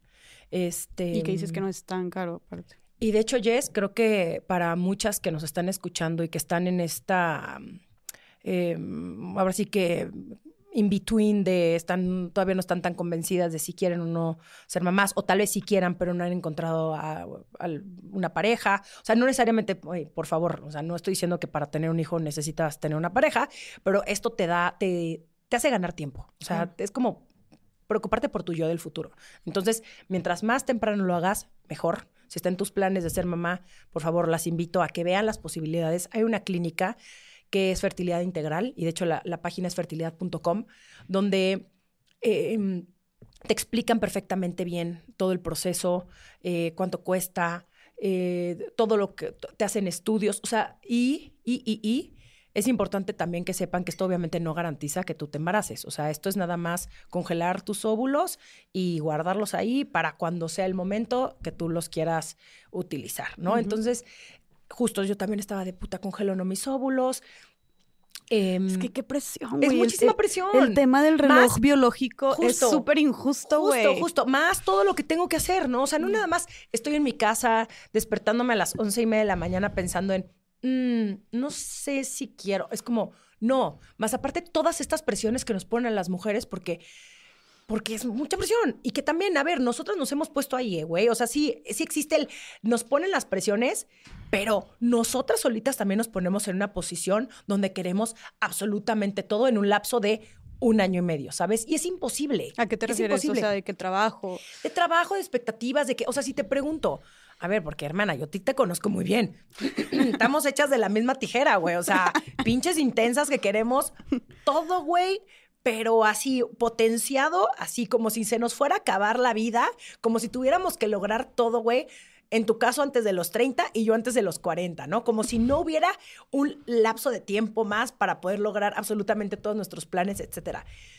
Y, y, es mucha presión, o sea, es demasiada presión. Y esto del que mencionas de reloj biológico es súper injusto porque nosotras sí tenemos un cierto, güey, un límite. Y digo, a ver, mi, doctora Mariana me contó que tuvo una paciente de 45 años que se embarazó natural, este, ¿sabes?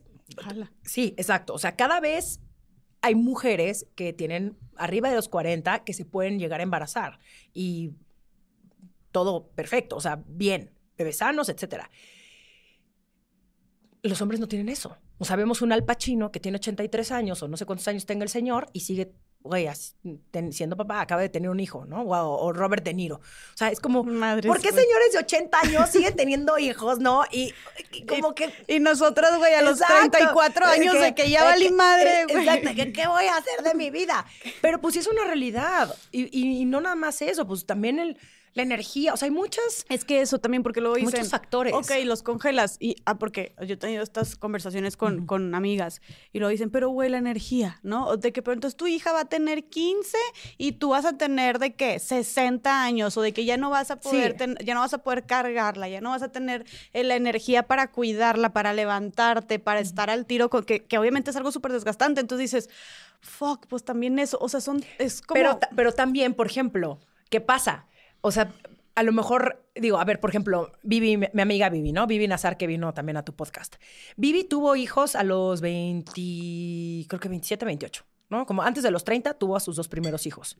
Y hace dos años, sí, hace como año y medio, tuvo a su hija, a Galia, como a los 36, 37.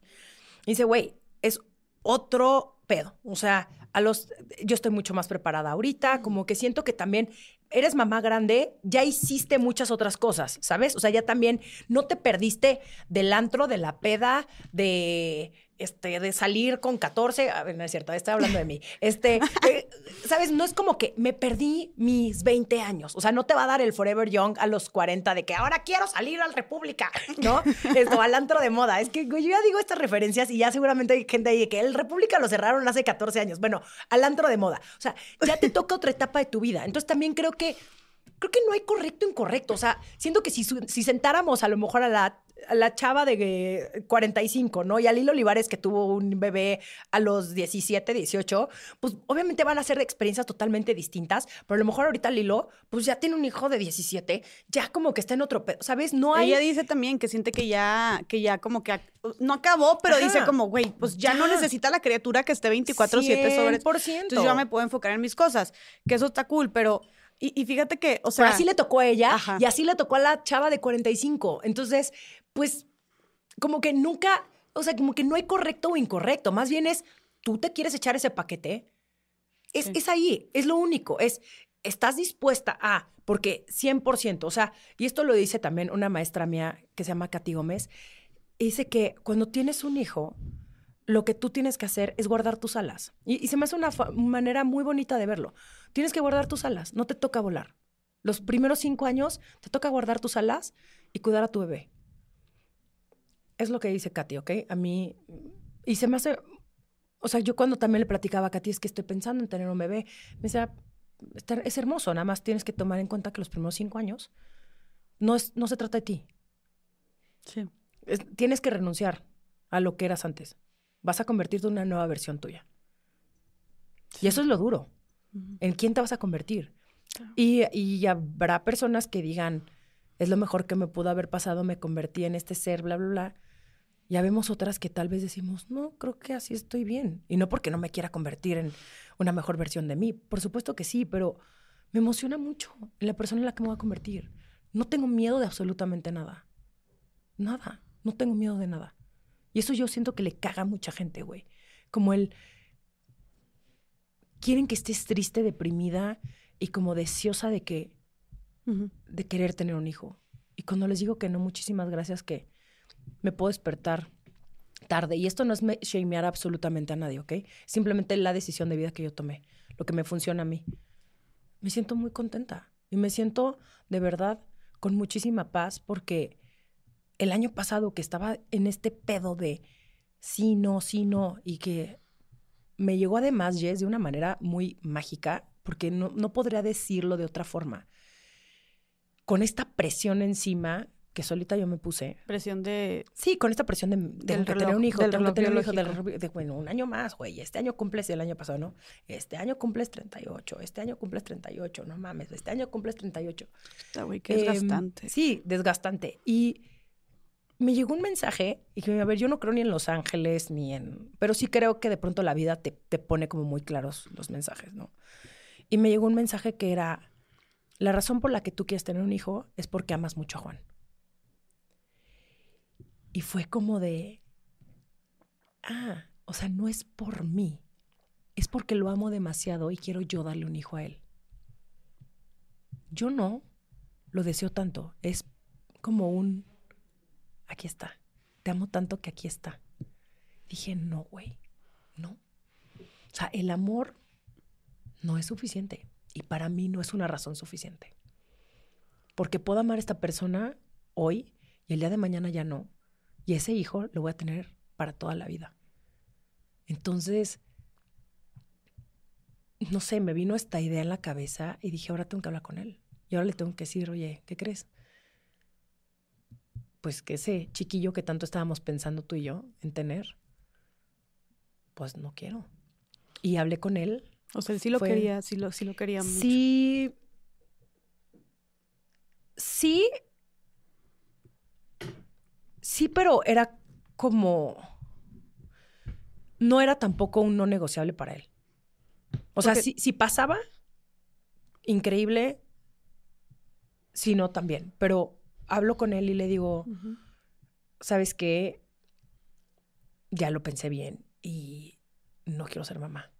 Y me dice, ¿nunca? y le dije, pues, no, nunca. Ya lo pensé muy bien. Llevo muy estresada estos últimos años. Ha sido algo que he llevado cargando en mi cabeza, o sea, que se ha ocupado un espacio mental en mi cabeza. Y la neta es que no. No lo veo, no me veo. No estoy dispuesta a sacrificar en nombre del amor de un chiquillo. Este, no. No quiero sacrificar mi independencia y mi libertad, güey. Y te amo. Y si tú me dices que quieres ser papá y que ya no quieres estar conmigo, me va a doler hasta el alma, pero yo tampoco te puedo privar a ti de perseguir tu sueño y de... Y, eso yo creo que fue lo que más miedo me dio, güey. Que dije, puta, y si me sale con que, pues sí, la verdad es que yo sí quiero ser papá y pues muchas gracias que te vaya muy bien. Dije, en la puta madre. Pero al mismo tiempo, no estaba dispuesta en lo absoluto, una vez más, a sacrificarme por alguien más. Dije, no, no lo voy a hacer. Y si lo tengo que perder y si tengo que cortar con él por mi decisión, pues ni modo, güey. Ni modo. Y la verdad es que su respuesta fue tan hermosa porque me escuchó, lloramos, o sea, sí fue como, fue como un día duro. Pero me dijo, mira, yo lo que quiero es estar contigo, yo quiero construir al lado de ti, a mí lo que más me importa es que tú estés bien, y si tú es algo que no, no quieres, está bien, y entonces viene la otra parte. A la madre, güey, qué duro. Sí, pero, viene la otra parte. Es como, era algo que sí platicábamos. O sea, sí era algo como recurrente en nuestra conversación de, oye, y si tenemos un bebé, pues nos tenemos que mudar de casa, ¿no? Entonces, pues sí necesitaríamos un cuarto para el bebé. Y, oye, pero ¿qué vamos a hacer cuando tengamos un bebé? No, pues mira, o sea, sí era algo que estuvo durante nuestra conversación durante unos años. O sea, sí, sí fue como la idea de, no. O sea, incluso de, puta, qué nombres. O sea, sí, era como... Pues no sé, como... ¿Qué pasaría si, no? O sea, la ilusión de... De... Sí, de, pues de, de tener una familia. Y seguramente ahorita la gente que esté viéndonos va a decir, puta, pues si tanto sufres, ¿por qué no lo tuviste?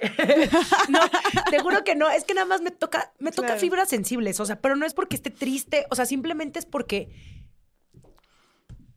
cuando tomamos la decisión, de pronto yo entro como en una depresión rarísima, donde no podía dejar de llorar. O sea, le contaba esto a alguien y era como, ¡ah! o sea, lágrimas estaba desconsolada. Y yo decía, güey, ¿qué me pasa? O sea, ¿por qué estoy tan triste? Empezamos ya terapia pareja, Juan y yo. Y nuestra terapeuta nos dice, pues es que, obvio, estás así porque están viviendo un duelo. Y yo, ¿qué? Y yo, ¿por qué nadie me dijo que vivías un duelo de la no maternidad? O sea, nadie me dijo, oye, en el momento en el que decidas que no, vas a vivir un duelo. Y yo, ¿qué me está pasando? Y entonces, obvio, los duelos, como dice Gaby Precislas, no son de microondas, ¿no? No es como que, ah, lloro un día y al día siguiente ya me sentí bien y al día siguiente, güey, mi vida, güey, triunfando, ¿no? Es como, un día estás triste, al día siguiente estás bien, al día siguiente estás emputada, al día siguiente estás triste, al día siguiente no te quieres levantar de la cama, al día siguiente, o sea, es como un proceso. Y la verdad, creo que esto nos abrió la puerta a mi pareja y a mí a empezar a trabajar en nosotros mucho más profundamente. O sea, decir, ok, vamos a ser tú y yo, nada más.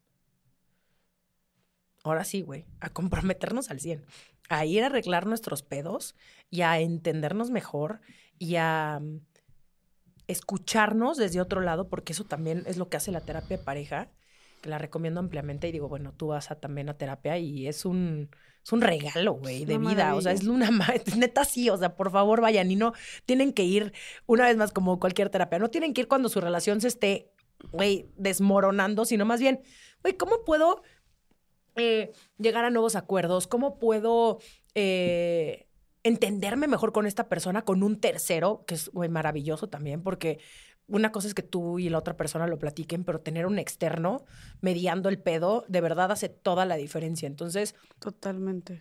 a mí también me ayudó mucho a, a transitar este, ese periodo de mi vida mucho más suave, güey, con más respuestas. Eh, no nada más, obviamente, mi terapeuta de parejas, pero mi otra terapeuta que también le agradezco muchísimo porque estuvo ahí conmigo, ¿sabes? O sea, como mis amigas, o sea, él estaba tan en el hoyo y él darme cuenta que tengo tanta gente a mi alrededor que me quiere y que me escuchó y que no me juzgó y que, que al contrario era de en qué te puedo ayudar.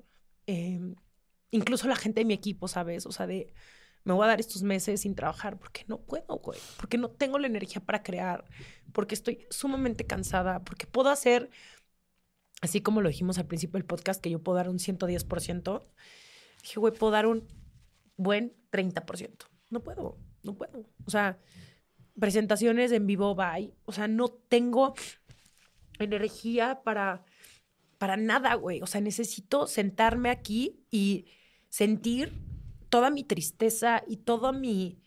Y la verdad es que fue un proceso muy amoroso, o sea, de mí para mí, como de, puta, güey. O sea, salí de ahí así de chingona. O sea, sí entré, en, o sea, en septiembre en, en otra energía, en, con otras ganas de hacer cosas como mucho más, eh, mucho más valiente. Y creo que eso, esa yo creo que fue mi palabra el año pasado. El me aplaudo lo valiente que he sido, porque cuando yo creí que no iba a salir del hoyo, salí, güey. Porque le chingué.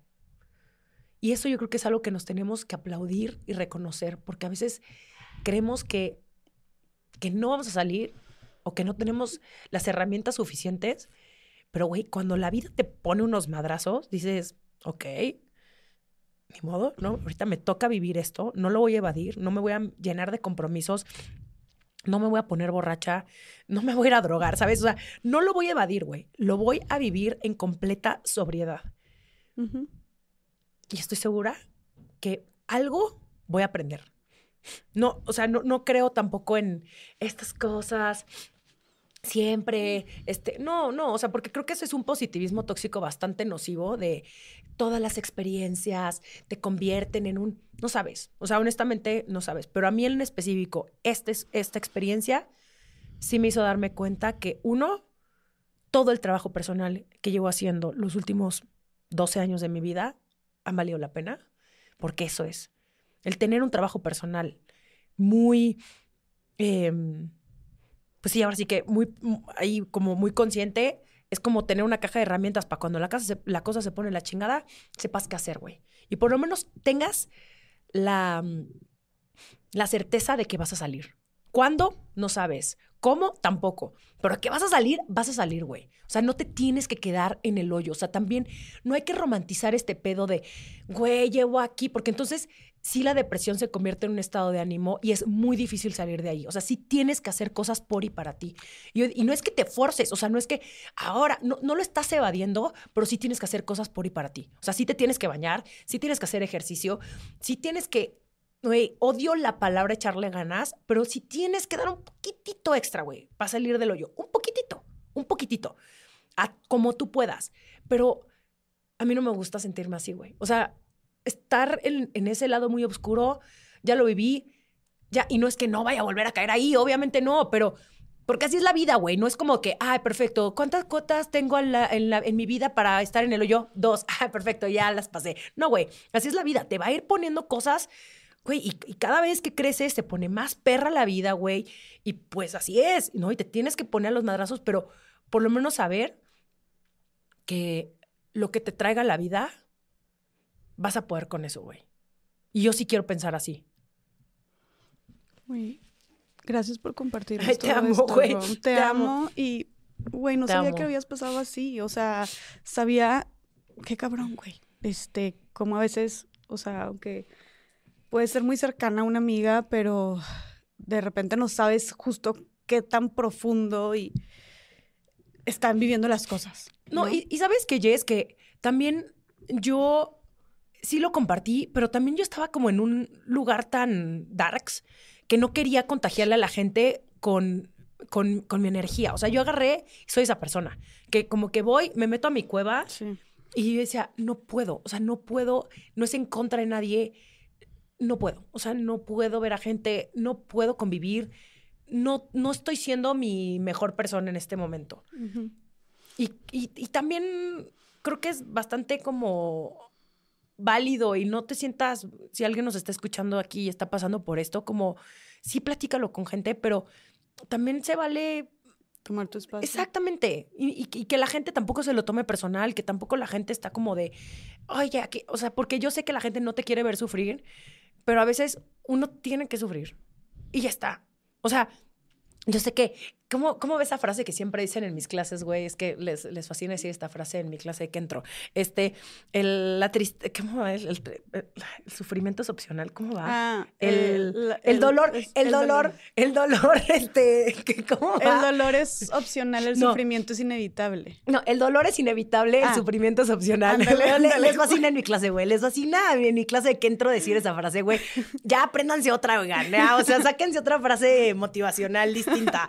Este, y, y sí, o sea, sí creo que el, el dolor es este opcional, pero ah, no, el sufrimiento es Chingado. el Bien ya Exacto. El dolor, no, no, el dolor es inevitable, el sufrimiento es opcional, 100%, pero a veces, pues, ni modo, te toca y te toca y ya, güey. Oye, ¿y O sea, o ¿cuánto tiempo estuviste mm, viviendo esto? Como tres meses, dices, que fue como lo más, lo más fuerte o lo más oscuro. Como de abril, como abril, abril, mayo, junio, julio, como cuatro meses. Ay, pues sí fue un, un rato. Y, y, Sí. y cuando dices tú, como yo tenía que chingarle, yo tenía que eh, hacer esto por mí, decidir cómo luchar, ¿cuáles eran esos, eh, esas, en tu día a día, esas Ujú. pequeñas decisiones que a pesar de que tú estabas en una depresión muy fuerte y a pesar de que te sentías en el hoyo, ¿cuáles eran esas pequeñas decisiones que te hacían, como dices tú, elegirte a ti y seguir luchando? Esas cosas que hacías por ti. Dormir mucho. Descansé un montón. Como que siento que el, el dormir es la mejor terapia, es la mejor sanación, es la medicina más cabrona que tenemos los seres humanos. Entonces, dormí un montón. em, pues eh, elegí mucho mejor qué cosas de trabajo sí quería hacer y qué otras cosas no. Y a ver, esto lo estoy diciendo desde un lado de, de un pinche privilegiazo que tengo de poder ser yo la dueña de mi propia empresa y elegir que sí que no. Sí, de que Porque en yo este sé mes no que- quiero hacer nada. y Yo no sé cómo le hace la gente que pasa por una depresión o por un duelo y tiene que levantarse al día siguiente a hacer ocho horas de su trabajo. O sea, no sé, no sé cómo le hacen. Y porque más, ya es lo más cabrón, es que sí te cobra la factura real. O sea, mi facturación el año pasado bajó. A ver, bien por mi empresa porque nos fue muy bien, me lo aplaudo, pero no estuvo tan cabrón como otros años porque tuve esos cuatro meses de incapacidad, güey. O sea, de que no podía trabajar. Claramente, o sea, un ritmo como el que tú y yo tenemos de, y vas y te subes a un avión y vas a un evento y no sé qué, y güey, la conferencia y bla, bla, bla, fue como de, no. No, no, no, no, no, no, no. So- Eso obviamente se ve reflejado en tu, en tu, en, en tu Excel donde tienes tu dinerito, ¿no? Claro. Eh, y lo asumí Ujú. y para eso también tengo mis ahorros y por eso también, o sea, no, nada grave, la neta en ese aspecto nada grave, nada más que obviamente pues sí, como un tema de salud mental, sí te cobra la factura real, ¿no? Em, comer bien, o sea, también dije, a ver, te me pones chingona, o sea, si, si comes, em, me fui, la verdad es que tuve la fortuna también de, de hacer algunos viajes con mi, con mi pareja, entonces no sé, como que no me obligaba a nada, eso. Pero, pero, en ejercicio, por ejemplo, si no me levantaba a hacer ejercicio, por lo menos iba a salir, a, sacaba a pasear a mis perros y iba a caminar. O sea, sí, sí era de, ok, tampoco te vas a quedar en tu cama sin hacer absolutamente nada, porque eh, mi doctora Elisa Sacal me dijo, eso sí no te lo voy a permitir. O sea, sí tienes que salir a pasear a tus perros, ves la luz del sol, o sea, sí tienes que hacer cosas por y para ti. Porque tampoco me quería quedar ahí. O sea, no era como un. Está bien sentirlo todo y ahora sí que abrazar todas esas emociones. pero tampoco quieres que se convierta en un estado de ánimo. Tampoco quería yo estar deprimida por el resto de mi vida, ¿sabes? No, la neta no. O sea, yo no, yo me quiero sentir bien, yo quiero tener ánimo y energía para seguir con mi vida, para poder seguir creando, para poder seguir compartiendo, para poder escribir, para...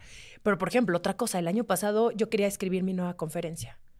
Y yo decía, güey, ¿con qué huevos voy a escribir una conferencia cuando estoy de la shit? o sea, estoy en menos 10 de autoestima y amor propio y todo, ¿no? ¿Cómo voy a llegar y voy a decir a la gente, cree en ti misma y tú puedes y estas cosas, ¿no? Que de pronto decimos, güey, para motivar y que otras mujeres crean en ellas, como, uy, pinche farsante, o sea, claramente no. Bueno, ni modo, este año que me siento mejor, ya la estoy escribiendo y justo desde este lugar de, de, güey, la cosa, la vida te va a llevar a lugares sumamente oscuros, pero tú puedes elegir también, ¿no? ¿Qué hacer en esos momentos? Porque es, no es como que no, no vayas a tener ningún momento de tu vida donde no la vayas a pasar mal. O sea, creo que eso también hay que platicarlo, como el, este positivismo tóxico de que, güey, todo el tiempo tienes que estar como para aventar confeti para arriba, güey, se me hace demasiado nocivo. No, por favor, no. La vida es sus momentos eh, hermosos, divinos y sus momentos oscuros. Y así tú tienes que convivir con los dos. Así es. Es más bien, ¿qué voy a hacer ante eso, no? Oye, ¿y nunca soltaste la terapia? Nunca solté la terapia, pero sí que platicamos el año pasado en estas morras que, eh, que tú también como que habías dejado un poco al lado la terapia el año pasado. Yo también, o sea, no solté la terapia, sobre todo la terapia de pareja, pero creo que este año sí o sí es como mi prioridad. O sea, Totalmente. sí no es algo que puedo dejar a un lado y, y me hace muy bien. O sea, yo amo a mi terapeuta. eh, me cae cabrón. O sea, es como. eh, No sé, me, me salgo de ahí con ganas, ánimo, respuestas, claridad. eh, me siento mucho más fuerte, justo como el. Esto, estas herramientas de las que platicaba hace ratito, que son importantes tenerlas, güey, y lo que, y lo que te haga bien, pero sí creo que el, el ir con un profesional hace toda la diferencia. O sea, sí está padrísimo que tú platiques con tus amigas y con tu familia y con tu hermana o con a quien más confianza le tengas, pero al mismo tiempo esas personas tienen hasta cierto punto hasta donde te pueden ayudar. Entonces, sí, es importante que no te quedes callada, pero que si tienes la oportunidad de ir con un profesional, lo hagas. Y sobre todo, creo yo, con un terapeuta. O sea, también está bien ah, probar este, terapias alternativas de que, ay, fui a que me leían Los Ángeles y, no sé, el incienso. y, o sea, lo que les funcione, ¿no? Yo, ¿quién soy yo, güey? Yo he hecho muchas cosas también bastante mágicas para encontrar respuestas, pero al final creo que la respuesta más clara es la que te va a dar una terapeuta. o sea, la neta. Oye. Y puedes hacerte, güey, todo lo que tú quieras, mi reina, pero Sí, ya sí, lo sabes. Además, te estás haciendo, güey, porque ya lo sabes. Solamente no lo quieres verbalizar y no quieres aceptar tu realidad. Pues sí, es mucho más fácil ir a que te lean las cartas y te digan, todo va a estar bien. ¿no? Viene para ti cosas maravillosas. O si no te gusta lo que te están diciendo, pues vuelves la siguiente semana y te vuelven a leer las cartas y que ya a hacer la chamba de ir y sentarte y hablar una hora y contestar preguntas 100%. sumamente incómodas y hacer esta introspección y de- decir de dónde vienen estas inseguridades y rascar en el interior y rascar en el interior. Entonces salir de terapia e ir a tener la, la, la- la conversación incómoda con tu pareja, con tu mamá, con tu familia. ¿me explico? O sea, pero es una chamba que se tiene que hacer y que, y que nos podemos hacer pendejas cuanto queramos. Pero ¿no? te va a explotar en la cara de tarde o temprano. Sí. Y es ponerle la responsabilidad a otra persona. Es dame a mí las respuestas porque yo no las quiero tomar, porque yo no me quiero hacer responsable de esto. Y es como, "Dude, tarde o temprano te va a explotar en la jeta. Oye, ¿y nunca te, me- te- te- aconsejaron medicarte o algo? Sí, sí me aconsejaron medicarme. eh, no me mediqué. Ok. No estoy para nada peleada tampoco con eso. Yo creo que si te vas a sentir bien y te va a ayudar, adelante. Estoy pensando en medicarme este año por un tema de ansiedad.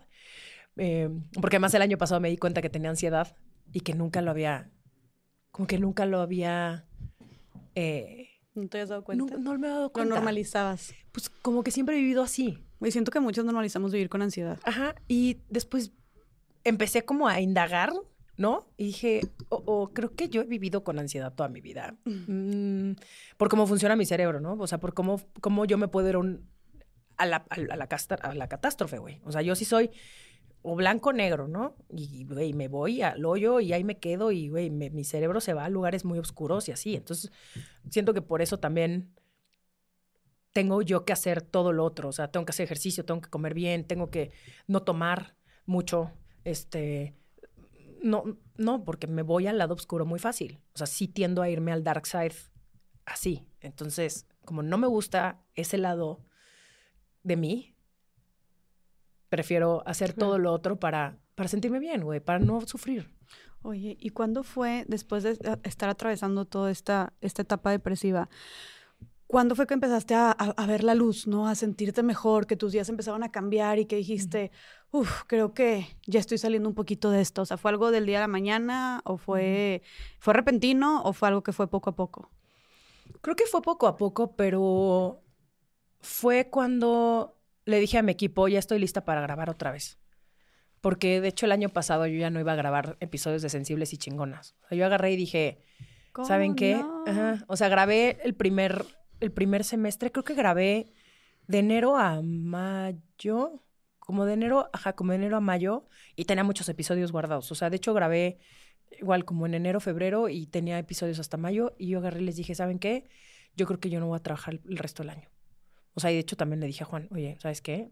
Échame, ahora sí que échame la mano. Y vas a, ven, ven todo lo que dije al principio que no iba a estirar la mano, iba a estirarla. O sea, yo dije, es muy probable que no trabaje. O sea, no, no tengo ganas, no tengo energía, no quiero sentarme a platicar con nadie. Es más, no quiero grabar ningún podcast, o sea, todas las invitaciones, no, todo no. Y después en julio me empecé a sentir mucho mejor y fue como de, ok, creo que, creo que ahora ya tengo la energía para crear, o sea, tengo la energía para sentarme, para pensar, como para tener juntas, como para, ok, otra vez. O sea, fue un tema que viste, eh, es el factor de energía, el que te empezó a dar estos indicadores justo, de, que, con más energía. Tengo ganas, como de, güey, tengo ganas de crear otra vez. Y en agosto eh, volví a grabar episodios de Sensibles y dije, güey, lo extrañaba. O sea, me fascina estar aquí. Me encanta. Hicimos muchos cambios, como que me emocioné otra vez por mi proyecto. O sea, no estaba emocionada y me volví a emocionar. Entonces, eso fue como un gran indicador de, perfecto, vamos por buen camino. Y después en septiembre me fui veintitantos días con mi hermana de viaje, lo cual también fue como una gran terapia porque mi hermana y yo no habíamos tenido de irnos, no, habíamos tenido oportunidad de irnos tanto tiempo de viaje hace muchos años, de hecho antes de, antes de pandemia, eh, y, ella, y ella y yo solas. Entonces fue como una sister moon muy este, curiosa, estuvo padrísimo porque también fue muy terapéutico, o sea, hablamos de temas que nunca habíamos hablado, de nosotras, de nuestra relación, de nuestros papás, de de qué cosas sí le latían a ella de mí, yo, yo de ella, pero qué cosas no, qué cosas teníamos que trabajar, etcétera. como que regresé y estos últimos meses, o sea, todo lo que fue, fueron los últimos meses de, de, del año pasado, los viví desde otro lado. Y sabes qué, Jess, que también aprendí en, este, en esos eh, momentos tan oscuros, la importancia de aprender a decir que no. Y Sé que nos cuesta mucho trabajo a las mujeres decir que no porque queremos cumplir y cumplir y cumplir. Con placer y, con placer. Exactamente. Y, además, este, estoy segura que dentro de mi agenda puedo meter una junta más porque ya había aquí 30 minutos donde no tengo nada que hacer. Y eso es lo que me llevó los años pasados a tener un burnout y dije, y a odiar mi vida en general y a odiar mi trabajo. Entonces dije, ¿sabes qué? Se acabó. No lo vuelvo a hacer. ¿Sabes qué? Me encantaría, no puedo. O sea, o no, o sea, no sin explicación. Es como, no. Eso, güey. No. No tienes que dar explicaciones. No tienes que dar explicaciones. O sea, Anne Lamott, que es una autora que tiene un libro hermoso que se llama Bird by Bird, dice eso. Dice que no es una oración completa. Y debemos de verdad empezar a aplicarla, ¿no? Qué grosera, malagradecida, nunca te va a volver a llamar. Güey, pues si no te vuelve a llamar, no era para ti y punto, ¿sabes? Pero no tenemos que ir por la vida cumpliendo y volviéndonos locas y llegando a un extremo de, eh, de agotamiento porque, por, por cumplirla a otras personas, ¿sabes? Entonces, creo que este año me la voy a llevar, la verdad, muchísimo más leve y eso, y eso quiero que sea mi vida. O sea, creo que si algo me dejó el haber estado ahí, es que no me voy a volver a poner en esa posición. La neta, no lo voy a volver a permitir. No me lo voy a volver a hacer porque no me lo merezco. No me merezco no disfrutar mi vida, la vida que tanto trabajo me ha costado tener. O sea, no lo voy a hacer. Ah, Y también un trabajo tan bonito Mm, y que, que te encanta y que lo haces increíble. Está cabrón como hasta lo que más ames y lo y más disfrutes, eh, si, te, si, si- si te llevas al límite, lo vas a terminar odiando, güey. Por supuesto. cosa. Por supuesto. Y, y sí creo, y, y- y- y ha- hablo por las dos, que tenemos un trabajo muy privilegiado, que podemos vivir de esto que amamos, que aparte impacta positivamente y es como eh, algo maravilloso, pero que está tan cabrón que de repente como nuestras propias jefas nos autoexplotamos. sí, güey. Y digo, y creo que muchas mujeres no hace a sentido. Pero Es no como- hace, no y terminas odiándolo, güey. Entonces de repente es de que ya no quiero grabar un solo podcast más. Y nos estamos metiendo el pie nosotras solitas. Sí. No, totalmente de acuerdo. Y esto que te mencionaba hace ratito del, de la importancia de descansar. Realmente descansar. No, ah, estoy descansando, pero con mi celular aquí, con 400 notificaciones de WhatsApp. No, descansar, de dormirme temprano para despertarme cuando mi cuerpo se quiera levantar. Este, ¿sabes? Esto, el, el alejarme tantito del cumplir, del deber ser, del lograr, de ¿Qué si, no, qué- qué si no subí de followers en tres meses o en cuatro meses? Güey, vale madres. Como que todo el tiempo queremos más y más y más y más. Y esta edad de éxito que nos hemos puesto muchas de nosotras, lo único que ha logrado es que, uno, nos sintamos que no somos suficientes, Sí, inconformes todo el inco- tiempo. inconformes todo el tiempo, y dos, agotadas física y mentalmente. O sea, un nivel de, de estrés y de, de ansiedad y de, y- de- justo, de no querer disfrutar absolutamente nada de lo que te ha costado lograr. Porque además, güey, tú sabes lo que te ha costado llegar a donde estás. Solamente tú lo sabes. La gente a tu alrededor se puede dar una idea, pero nadie está ni en tu cabeza, ni en esas noches donde lloras o donde no te sientes suficiente o donde quieres tirar toda la chingada, donde dices, güey, qué puta necesidad tengo de hacer esto, güey, nadie me está obligando. Como, ¿sabes? Todo ese proceso solamente tú lo vives. Eso es demasiado personal. Entonces, ¿por qué si sabemos todo lo que nos ha costado? Como, ¿por qué no podemos disfrutarlo más? ¿Cómo podemos gozarlo más? Y eso es lo que yo quiero. Quiero gozarlo desde otro lado. No porque todo vaya a ser ahora puro jiji, jajaja. Pues no, güey, pues tampoco así es la vida, güey. O sea, y entre más creces, no nada más de edad, güey, de, eh, de, de- de escalón profesionalmente, entre más ganas, entre más gente trabaja contigo, entre más retos hay. Pero no tienes que llegar a odiarlo todo. Exacto, güey. O sea, como el... Me resuena tanto lo que estás diciendo y, y, siento que muchas, digo, te escucho a ti y me, y me escucho a mí y a otras mujeres que en este 2024 nuestro propósito fue, y qué padre que grabamos este episodio también empezando el año, fue nuestro propósito en lugar de como más y llegar a tanto y tantas metas profesionales, fue un calmarme y disfrutar en donde estoy y, y descansar y, y disfrutar los pequeños momentos y agradecer más en donde estoy, ¿no? Y cuidar mi salud mental. Fue como un, espérate, espérate, espérate, güey. No sé si también saliendo de pandemia salimos como el, ah, tipo, de que a comernos el mundo y entonces más, más. Y como dices tú, güey, es que en cualquier ámbito, en cualquier lugar, en, cual- en cualquier profesión, en cualquier trabajo, siempre vas a poder más. O sea, siempre vas a poder, güey, sí, yo llegué a, y eh, tal vez es una- un, un ejemplo pendejo, pero pues no, porque también es de lo que yo, el- es mi trabajo, ¿no? Pero llegué a un millón de seguidores, vamos por los dos millones. Llegué a dos millones, vamos a llegar a dos millones, quiero entonces ahora cinco. Vas a llegar a cinco y quiero ahora diez. Estaba platicando con una amiga hace poquito que llegó a 10 millones de seguidores en Instagram. Órale. Esto es una chingona, güey. Y le digo, ¿qué pedo? ¿Cómo te sientes? Y me dice, mal. Ahora quiero 11. O sea, me dice, yo creí que llegando a 10, Ujú. güey, 10 millones de seguidores es algo estúpido. Que creyendo y ese va a ser como, uff, de que sí, a huevo, Deli, lo agradezco. Y dice, no, ahora ya que veo ese número 10, M. Sí, no ahora tengo esta sensación de que sigue 11. Y a mí, y aparte porque volteo a ver a Chuchito, mi amigo que se dedica a lo mismo que yo, que él tiene 12. Mm. Y yo, güey, es que está cabrón en seguidores, en ingresos, ¿no? En, un, en, en puestos de trabajo, ¿no? Ya te ascendió tanto, entonces ahora sigue tal y ahora sigue tal. Y a ver, está bien querer mejorar, está bien retarnos, Pero si todos los días estamos viendo lo que nos falta, dónde no estamos y no hasta dónde hemos llegado y lo que sí hemos hecho, y no lo que nos falta por hacer para llegar a, para conseguir a, para ingresar tanto, pues entonces la vida se nos va a ir en una pinche carrera donde nunca vamos a llegar a la meta porque aparte nunca hay una meta, güey. ¿O qué? ¿Cuánto, ¿Cuántos millones de seguidores son suficientes? ¿Cuánto ingreso es suficiente? ¿No? ¿A comparación de quién? ¿A comparación de quién? ¿Cuál es el puesto más alto que es suficiente, güey? O sea, ser qué, tipo el papa, o sea, no sé, ¿sabes? O sea, el presidente, no. Entonces, eh, sí tenemos como tarea, creo que todas las personas que, están escuchando, hombres, mujeres, el aprender a simplemente, güey, llegué hoy, hoy, em, ¿qué día es hoy? Hoy, 22 de enero. Hasta ahorita estoy en, en tal lugar, estos son los, proyectos que tengo, estoy ingresando tanto, tengo tantos seguidores, da igual estoy hablando por mí, cada quien piénselo con sus profesiones, y voy a disfrutar lo que tengo ahorita, ¿no? ¿Qué, beneficios me ha dado reconocerme hasta donde estoy, sin voltear a ver hacia arriba de qué más me falta, sino volteo a mi alrededor, respiro y digo, ay, está bien padre sentarme aquí contigo, Romina, y grabar. Estoy disfrutando un chingo, no él.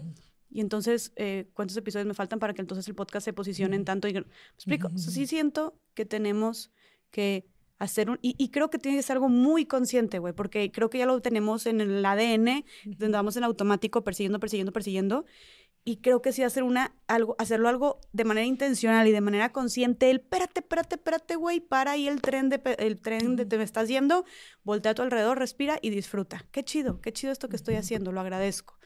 Sí es un reto para este año, al menos para mí, y es algo que quiero porque, güey, es tan cansado y tan desgastante siempre estar volteando para arriba para ver qué más te falta. Elizabeth Gilbert, quien es autora de Comer, Rezar y Amar y otras eh, grandes obras eh, como eh, Big Magic y así, dice, y el año pasado estuve en un evento donde tuve la oportunidad de subirme al escenario, no con ella, pero antes de ella. Mm. Y Elizabeth Gilbert dice que ha visto a muchas mujeres, ¿no? Ha visto a la mujer oye, a la mujer chingona, a la mujer emprendedora, a la mujer apasionada, a la mujer intensa, porque le falta un tipo de mujer que no ha visto. ¿Cuál crees que sea? Mm, mm. La mujer relajada. Y hace todo el sentido y viene con nuestra conversación. Dime cuántas mujeres relajadas conoces. Mm. No, todas mis amigas son bien pinches intensas. Yo tampoco. Ninguna de mis amigas a mi alrededor podría decir que es relajada. Bueno, es que ¿qué te refieres con relajada? No, no, relajada, eso, que, que goce la vida y que, o sea, no, no que le valga madres, porque también, a ver, llegamos ahí a también a, no todo tiene que ser blanco o negro. O sea, no, no que te valga madres la vida. No, porque también siento que, güey, ¿dónde está tu responsabilidad? Y también siento que es una, no seas esa persona, o sea, no, no todo te puede valer madres. Sí, sí, sí. De hecho, hay muchas cosas que te tienen que importar. Nada más aquí hay que ver a qué cosas sí nos importan.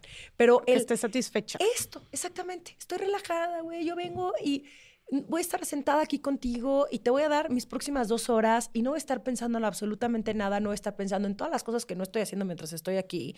Este, y voy, cada cosa que yo haga durante mi día, voy a estar en completa presencia sin estarme preocupando por todo lo demás. Puta, no salió el proyecto como tú querías.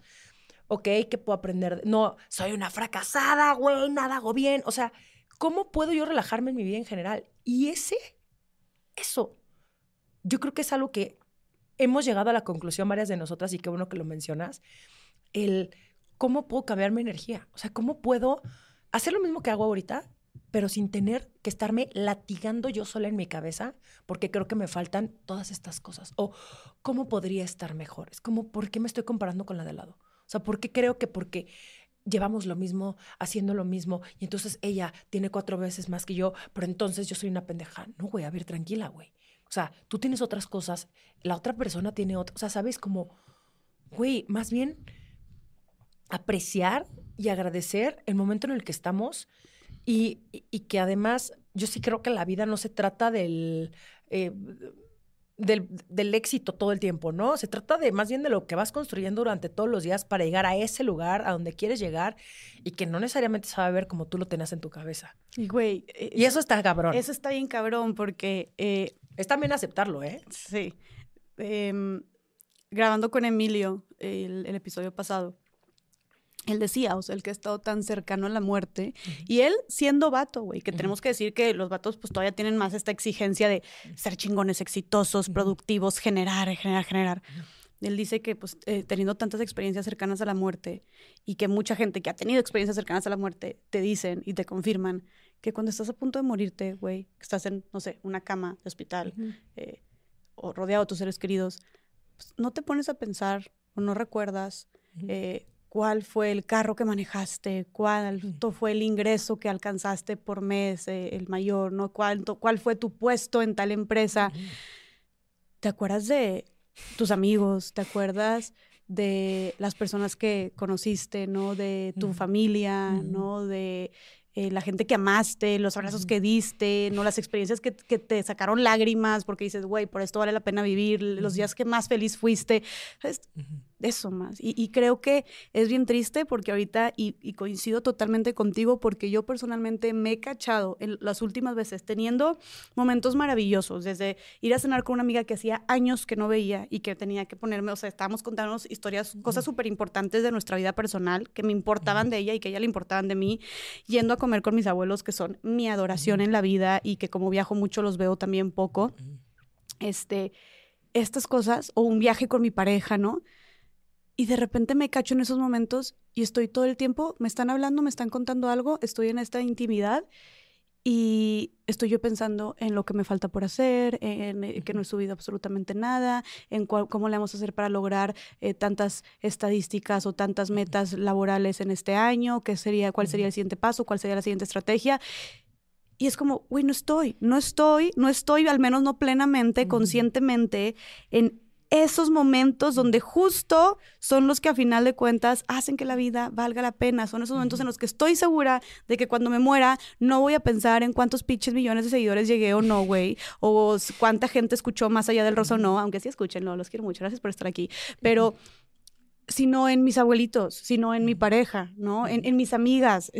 Y estoy, estoy desperdiciando esos momentos por estar pensando en cosas que el Chile eh, no van a ser trascendentales en algún punto. Entonces, exacto. Y también se vale, o sea, también se vale que hay momentos mucho más estresantes en la vida donde, puta, ahorita sí, pues mis metas sí están muy enfocadas en la chamba. O sea, como que también se vale agarrar y decir, puta, mi cabeza está 100% enfocada en, en, mi chamba, ¿sabes? que este mes, la neta, este va a ser mi prioridad. Exactamente, exactamente. Entonces no la sufres. O sea, creo que aquí el tema es no sufrirlo, es hacernos 100% conscientes y responsables de las decisiones que estamos tomando. Puta, este mes me voy a enfocar 100% en este proyecto porque, güey, tengo que dar mi 110%. Ahí está.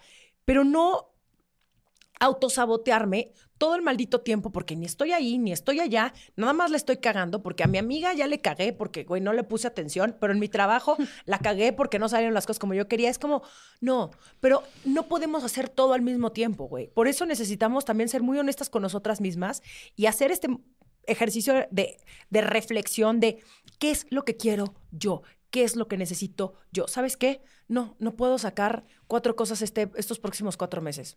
No se puede, es imposible. Entonces, ¿sabes qué? Voy a ponerme como meta una.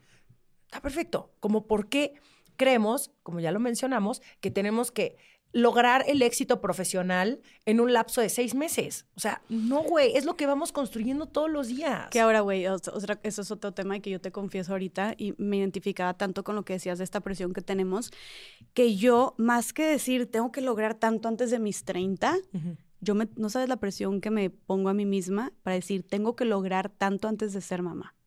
¿Sabes? O sea, tengo que lograr tanto antes de los 33, 35 años, que es lo que yo calculo, que si llego a ser mamá, eh, por ahí me gustaría embarazarme, ¿no? Entonces, literalmente es, es un pensamiento que se viene muy recurrente a mi cabeza, que es, ok, tienes 28 años, te quedan 5 años, ¿no? Y entonces voy a cumplir 29, va a ser, ok, te quedan cuatro años, ¿no? Y está horrible vivir así, güey. O sea, eh, y, y, y, él, ok, entonces este año avancé tanto, entonces ¿cuánto voy a avanzar en un año? Y entonces, ¿qué es lo que tengo que lograr? qué, es lo que, qué es lo que te preocupa? ¿La lana o qué te preocupa? O más bien, eh, vas a dejar de trabajar un rato por tener un bebecito. Güey, a ver, yo, yo esto es un trabajo interno que tengo que hacer muy fuerte, en donde yo pienso malamente, este, que al ser mamá se me va a acabar la vida. O sea, que mi carrera se va a topar, va a tener un límite y que ya no, que voy a tener un chorro de obstáculos y una pared gigante que antes no tenía, ¿no? Y que tal vez sí puedo seguir trabajando, sí puedo seguir haciendo cosas, pero ni de pedo como era antes. Y es una realidad. O sea, sí, muchas mamás que, que, trabajan me dicen, sí, sí es una realidad que ya no va a ser ni de chiste como antes, el tiempo, la energía, la disposición, tal. Y quién sabe, a ver, ojo, tal vez estando ahí, ni siquiera ya me interese tanto la parte profesional, eh, o sea, tal vez sí quiero seguir trabajando, pero ya no tengo esta sed eh, y hambre de comerme el mundo, ¿me explico? Porque tal vez también entonces ahora me importa nada más quedarme con mi hijo y ver una película, no lo sé. Em, digo, nunca, la verdad no planeo nunca dejar de trabajar porque es algo que, que a mí Ponerle floricienta. Obviamente, güey, vamos a bailar juntos floricienta. Este, pero sí pienso eso, o sea, güey, me da, me, da mucho pánico el que se me cierre las oportunidades, el ritmo que llevo ahorita es algo eh, que está muy cabrón, o sea, el, tú sabes, ¿no? Yo llevo no sé cuántos días de que viajando y que grabando todo el día. Sí, no, yo no sé cómo le haces. Ha estado También porque eres 10 años más chica que yo, güey. Está bien. bueno, tal vez tengo ahorita, sí, eh, energía que por eso digo, bueno, ahorita toca, ahora sí que chingarle. Ahorita toca y me gusta y lo disfruto y todo. Eh, digo, también de repente tengo mis burnouts y, y, es cuando estoy que, ay, Jessica, tienes que bajarle. Pero por eso también estoy así, porque digo, como ahorita es cuando, y sí pienso que cuando me convierta en mamá, si me llego a convertir en un futuro, todo eso se va a acabar y, que ya no va a haber ninguna o, bien pocas oportunidades y, y, tengo un chorro de miedo a eso, Le tengo un chingo, un chingo, un chingo de miedo y eso sería una de las razones, yo siempre he dicho que yo también me he cuestionado mucho mi maternidad y esa es la, una de las principales razones por las cuales, por las cuales las contras que le veo, ¿no? O el por qué de podría decidir que no, es por esta parte de no quiero que se me esté frenando, no quiero que se me corte mi libertad, que es una realidad que se va a cortar la libertad, a ver, sí. No me quiero tampoco como que yo decir, no, sí se puede y no sé qué. A pesar de que yo sé que estoy en una posición sumamente privilegiada en donde probablemente eh, pueda tener a gente que me apoye, en donde sé que si llega a ser con ahorita mi pareja Farid, sé que es un hombre totalmente entregado y que claro que va a estar ahí coparentando y que completamente se va a hacer responsable él también. Y él me dice, güey, me dice, tú vete a dar conferencias por el mundo y yo me quedo cuidando al niño, a la niña, porque te digo que él muere por ser papá. Entonces... No, Farid, te, calmas, ¿eh? Están muy jóvenes, se relajan un chingo. Aparte tienen, tienen muchos años. O sea, la ventaja aquí, creo que ah, si algo te puede llegar a dar paz es, era esto, ¿no? Que existe la opción de que si congeles tus óvulos, lo cual es bastante recomendable porque eso te va a dar a lo mejor mucha paz, ¿no? De ya, ahí los tengo. Cuando yo quiera, mira, va a ser un poco más sencillo. O sea, y lo digo entre comillas porque obviamente eso no te lo asegura, pero por lo menos ahí está. Y dos, güey, tienes mucho tiempo. O sea, de verdad, tienes mucho tiempo. Ay, güey, no sé. No, sí, el tiempo vuela. Yo sé, sí, sí vuela, sí vuela. O sea, de repente pero, digo, ¿cómo que yo voy a cumplir 29 este año, cabrón? Ya, voy a llegar a los 30. Sí, ya sé, güey. Yo voy a cumplir 39 este año y ya me falta un año para que me canten La Señora de las Cuatro Décadas de Ricardo Arjona y eso es una cosa muy traumante, amigas.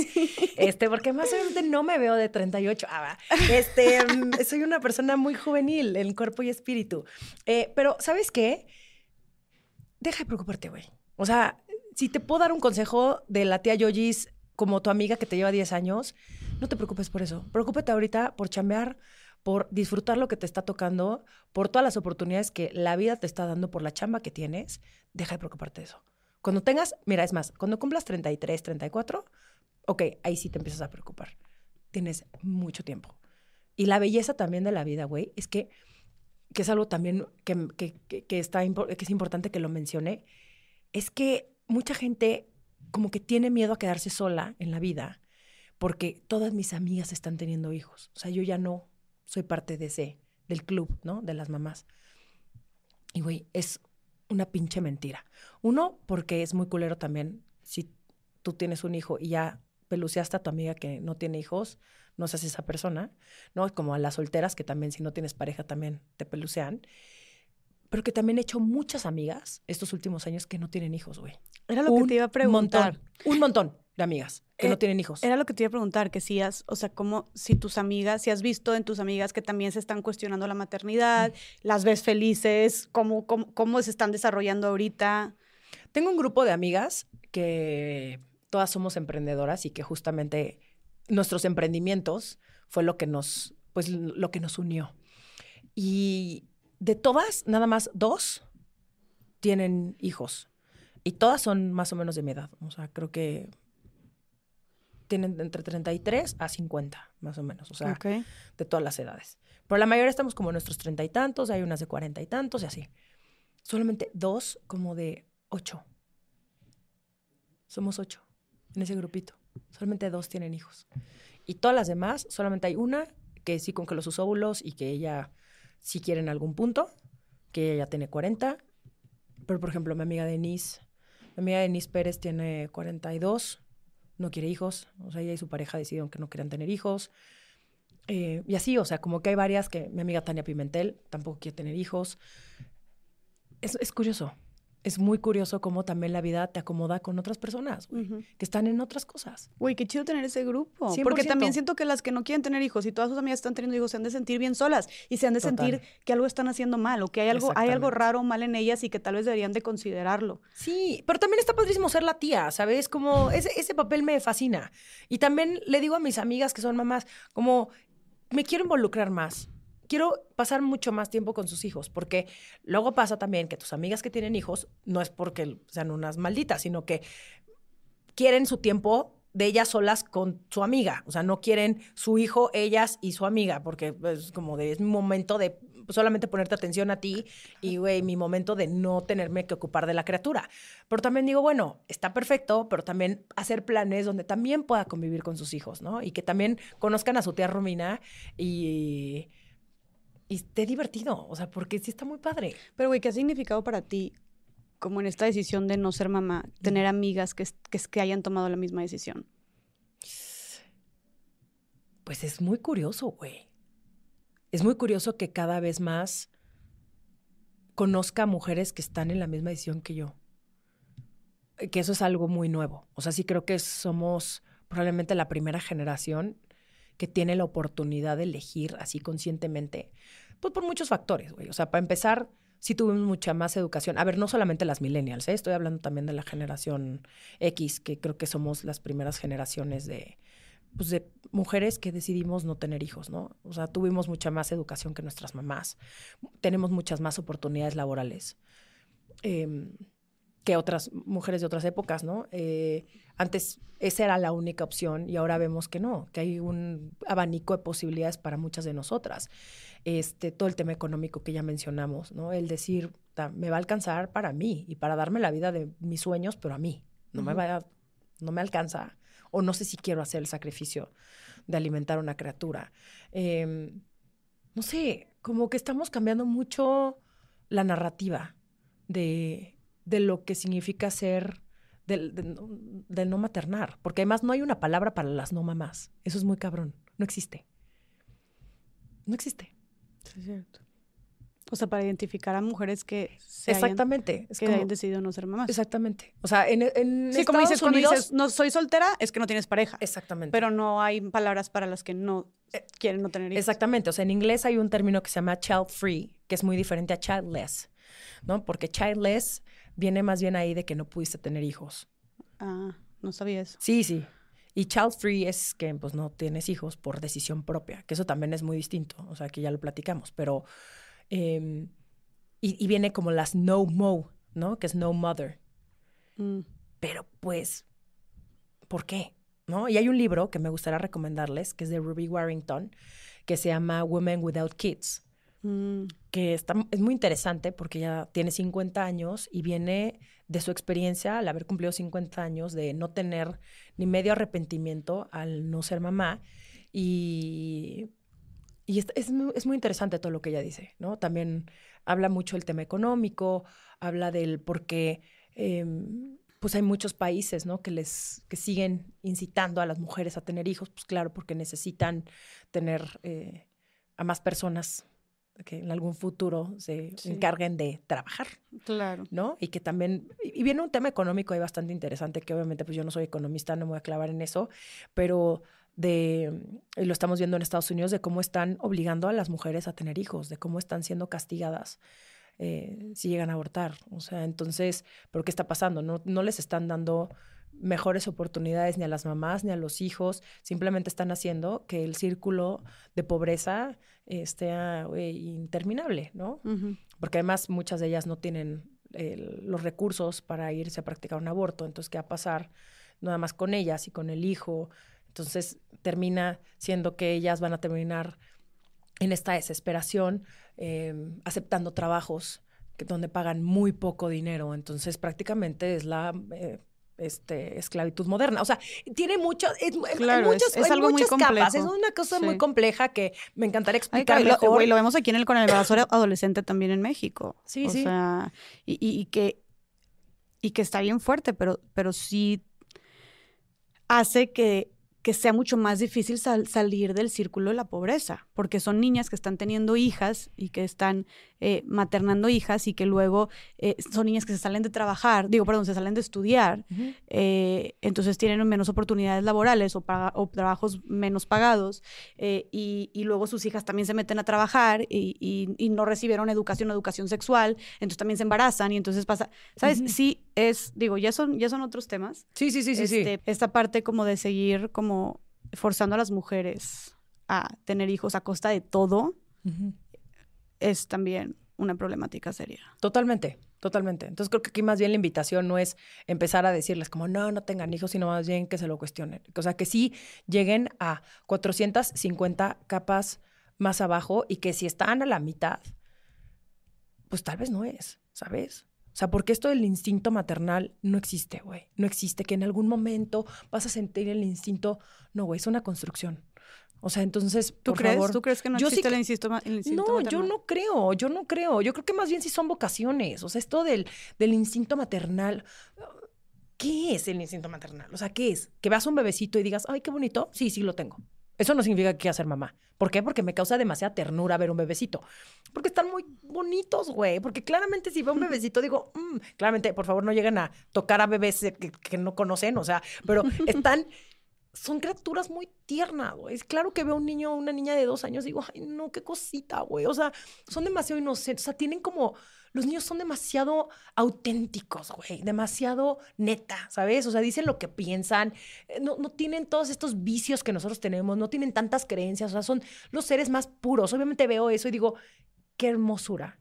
Pero de ahí a, ok, te lo vas a quedar durante toda tu vida hasta que cumpla 18 años y después, güey, vas a tener, güey, unos dolores de cabeza porque el güey ya se fue a empedar. O sea, no, no, no es algo, no es una preocupación con la que quiera vivir el resto de mi vida, güey. La neta. Y siento que cualquier razón es válida. O sea, también no, amiga, si estás cuestionándotelo y tienes tus razones y a lo mejor tus razones, me gusta dormir temprano y quiero vivir en silencio o quiero dedicarme a cuidar este, a mis gatos y leer libros, todo es válido. O amo mi trabajo, o, güey, no, toda todas las razones son válidas. O sea, no hay una razón correcta o incorrecta. Y es más, nadie te lo tiene que estar cuestionando. Porque además, sí son a las mujeres a las que se, los cuestionan. O sea, ¿tú crees que alguien llegó con George Clooney a preguntarle por qué no quiere ser papá? O sea, nadie llega con esos señores a preguntarles por qué no son papás. Es como, oh, los hombres son diferentes. Güey, respeta a las mujeres. O sea, respeta, respeta y no estés preguntando de más si esa persona no te abre la puerta para esa conversación. Claro.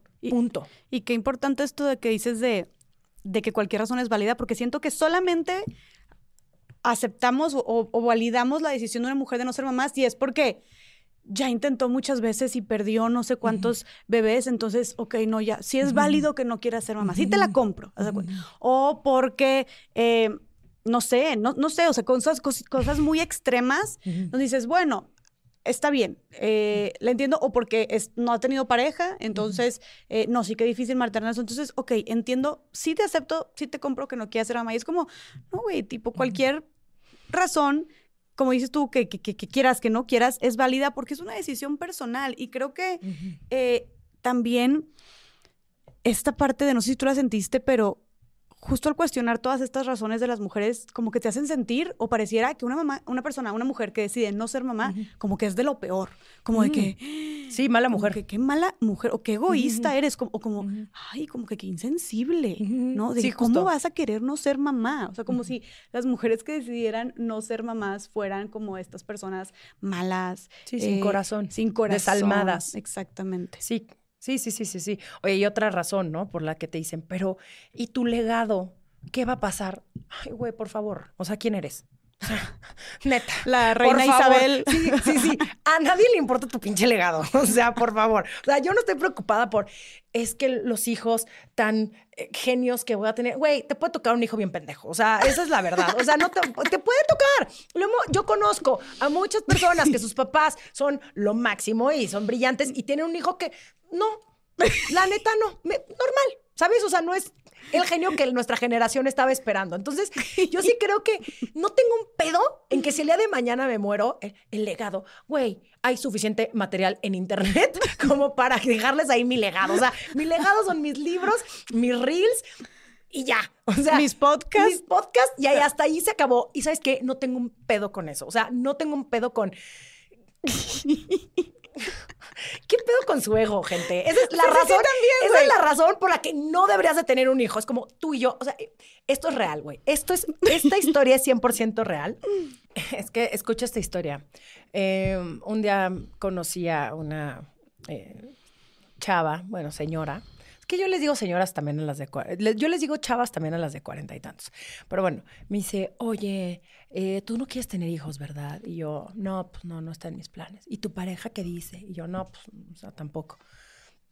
¿Sabes qué? Que yo era igual a ti, idéntica. O sea, yo en mis planes no estaba tener hijos. Este, pero, ¿sabes? Después nos casamos y, y pensé, o sea, como dos personas tan especiales y tan únicas no van a tener hijos. Entonces, pues por eso tenemos dos hijos. Y yo por dentro, güey, ni que fueras Taylor Swift, cabrón. O sea, te relajas un chingo. O sea, no es como que hubiera tenido esta conversación con Beyoncé y Jay-Z, así como de, bueno, tal vez ustedes, pues sí, reproduzcanse. O sea, es como de, dude, no mames. O sea, no eres nadie aquí, este, único, especial en el, en el planeta Tierra. O sea, pero venía de un... Sí, de que necesitamos tu dos- descendencia, por favor, Sí, sí, para sí, mejorar el mundo y llegar a ser que México sea potencia mundial. Sí, no mames, no mames, no mames. Por favor, cállense, güey.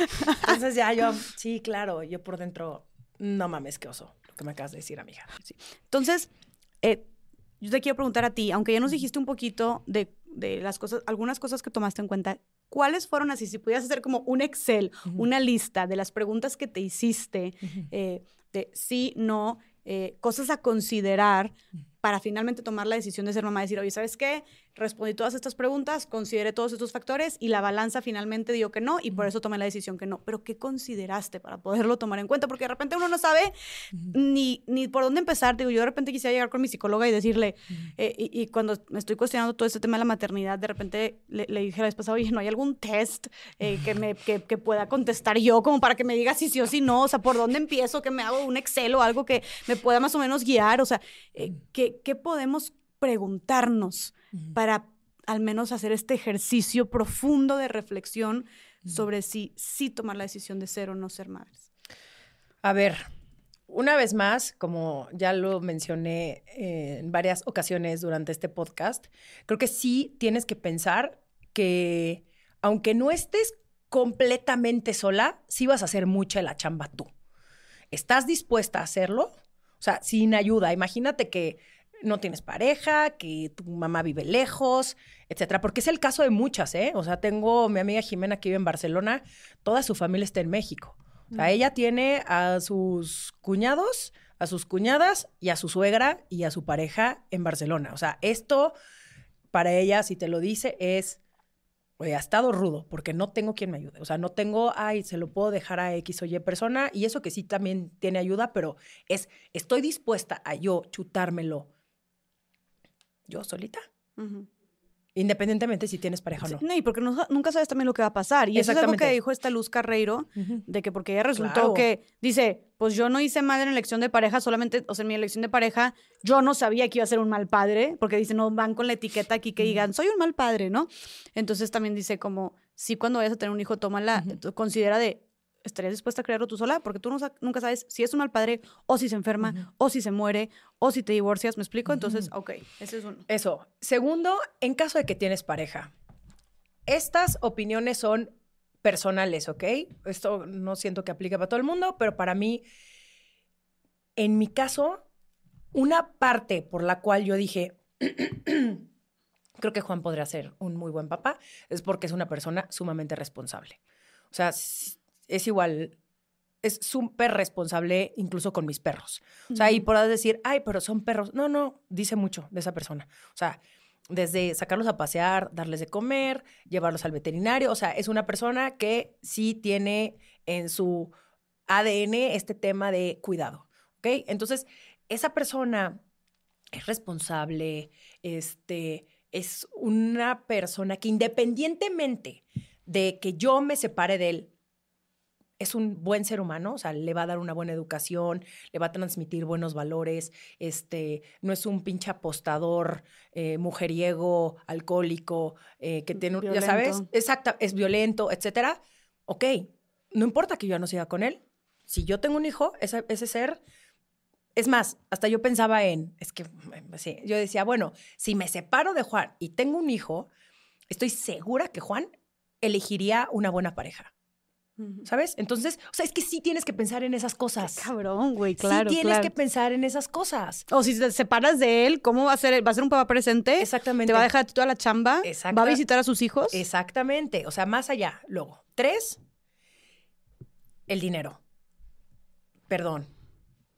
No donde comen dos, comen tres. No es cierto. O sea, tienes que pensar en cuánto te va a salir esa criatura.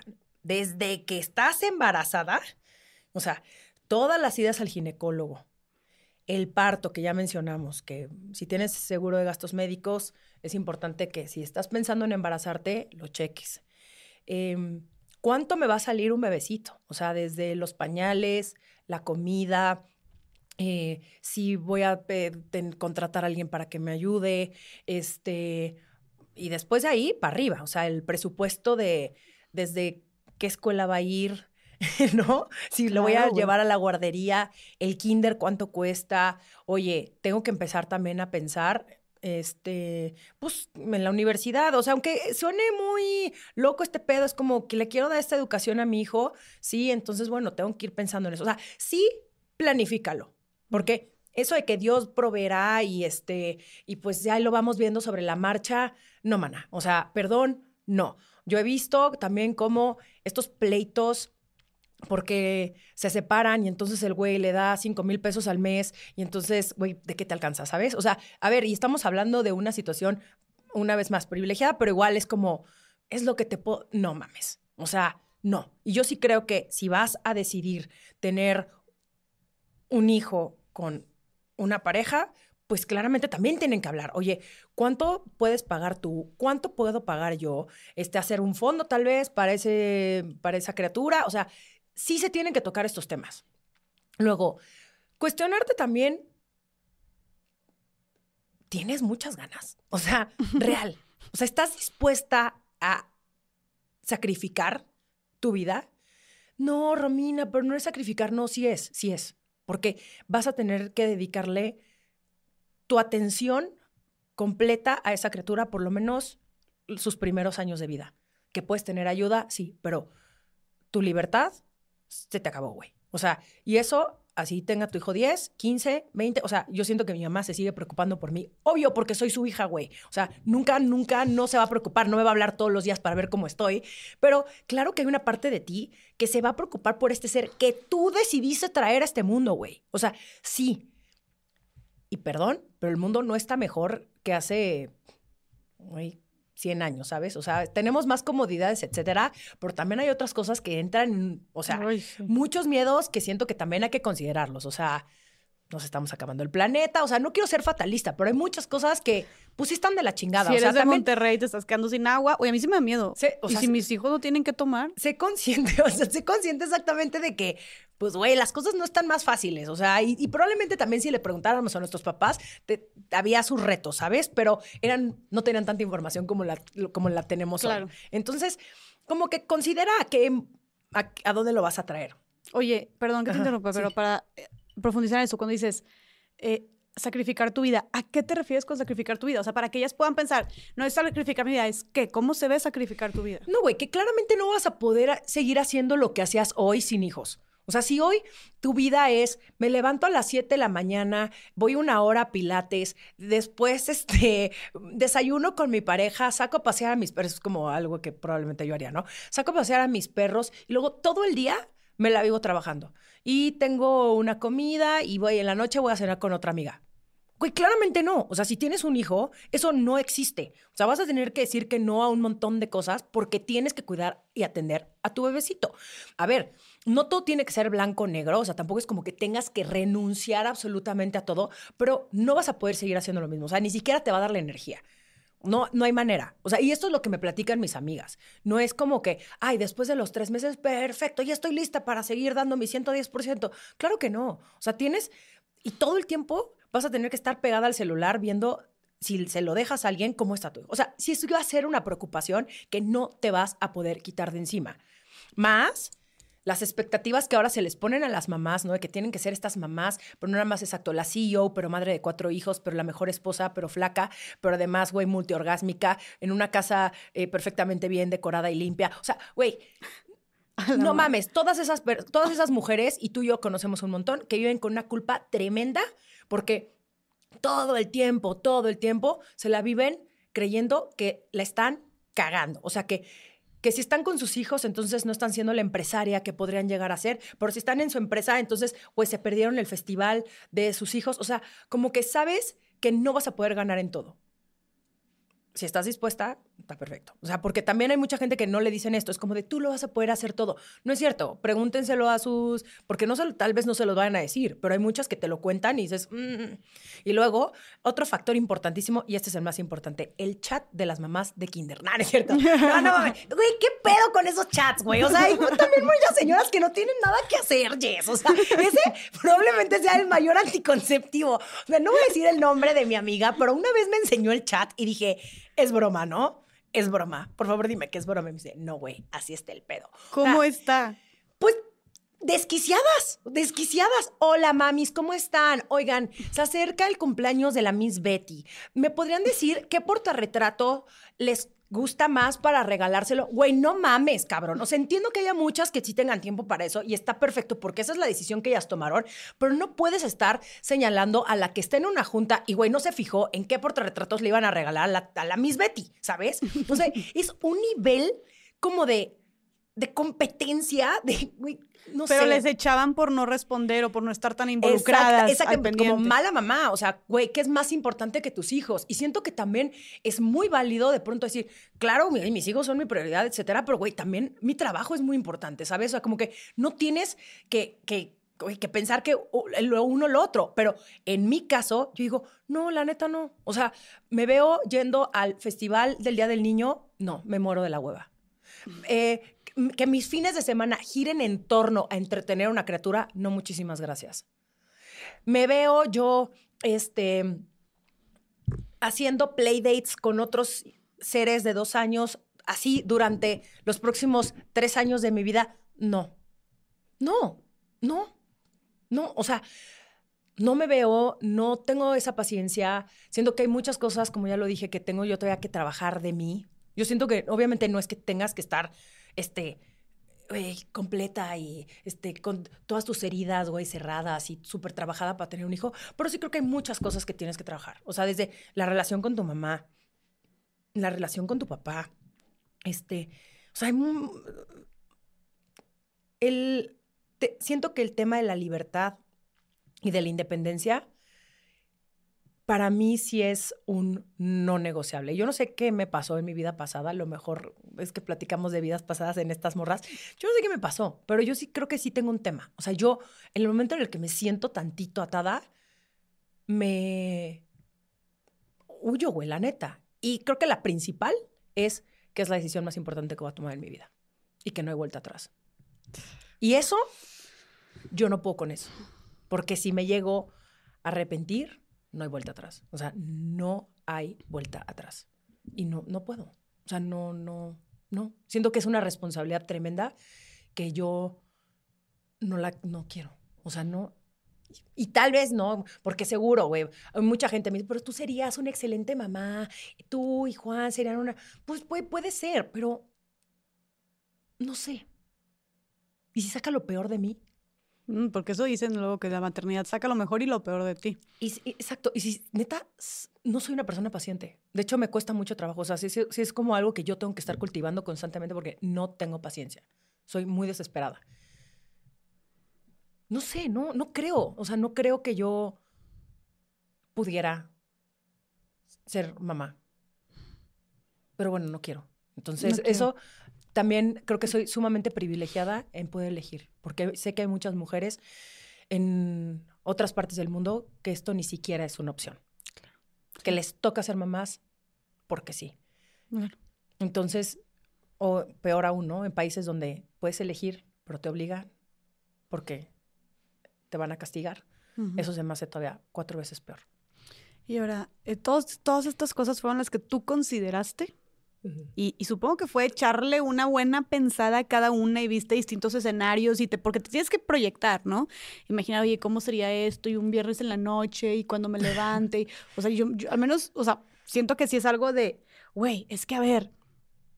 Y es lo que me decía también Tere, eh, saludos a mi queridísima cuñada Tere esposa de mi primo que siempre la menciono, que es una mujer que yo admiro mucho, súper chambeadora, muy chingona en su, en su trabajo, y acaban de tener a su primer bebé después de 10 años de casados, y ella me decía, güey, ella estuvo como 5 años preparándose para la maternidad, haciéndote todos, todos esos cuestionamientos, y, una, y, cuando sí quería ser mamá, empezó a estudiar, y estudiar y estudiar y estudiar, y ella dice, si estudiamos una carrera de 4 o 5 años, para un oficio que nos vamos, a suponer que nos vamos a dedicar gran parte de nuestra vida, que muchas veces ni siquiera terminas dedicándote a eso, pero ve todo el tiempo que le dedicaste, ¿no? Cuatro o cinco años a la carrera, más que desde kinder ya te están preparando para eso, ¿no? Para aprender.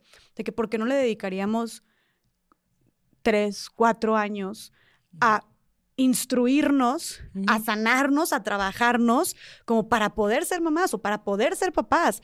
De que, y ese es un trabajo de tiempo, porque es un trabajo de tiempo completo y porque eso nunca lo vas a dejar de hacer, nunca lo vas a dejar de ser, ¿no? O sea, al menos es para toda la vida, digo, eh, esperando que no ocurra ninguna desgracia, ¿verdad?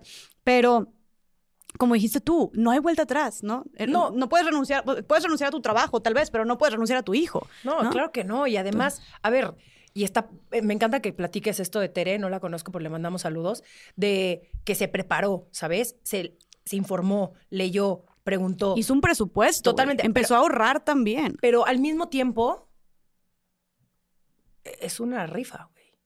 O sea, por, por, más que tú tengas la teoría y por más preparada que ah, tú estés, no sabes claro. lo que te va a tocar y lo que vas a tener que trabajar tú con esa personita. Sí, hasta que ya estés ahí.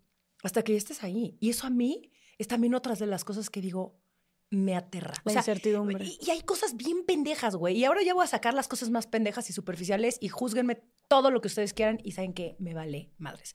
Por ejemplo, que no me llevara bien con mi hijo y que preferiría a su papá. No podría con eso. No podría con eso. es como de, no mames, que yo te cargué durante nueve meses en mi vientre y ahora tu favorito de la vida es tu papá, porque generalmente las que están ahí todo el tiempo, todo el día, diciéndoles, no hagas esto y come con la boca cerrada y este, te vas a comer eso y a ver, ya saliste con los tenis uno y otro, a ver, ven acá, ya sabes, pues es el día a día, güey, o sea, y soné como muy mamá, que está como, pero así es, o sea, es como de, tu mochila y ya se nos hace tarde y bla, bla, bla. O sea, todo gira alrededor de esa criaturita. Obviamente esa criaturita también ya termina medio alucinándote.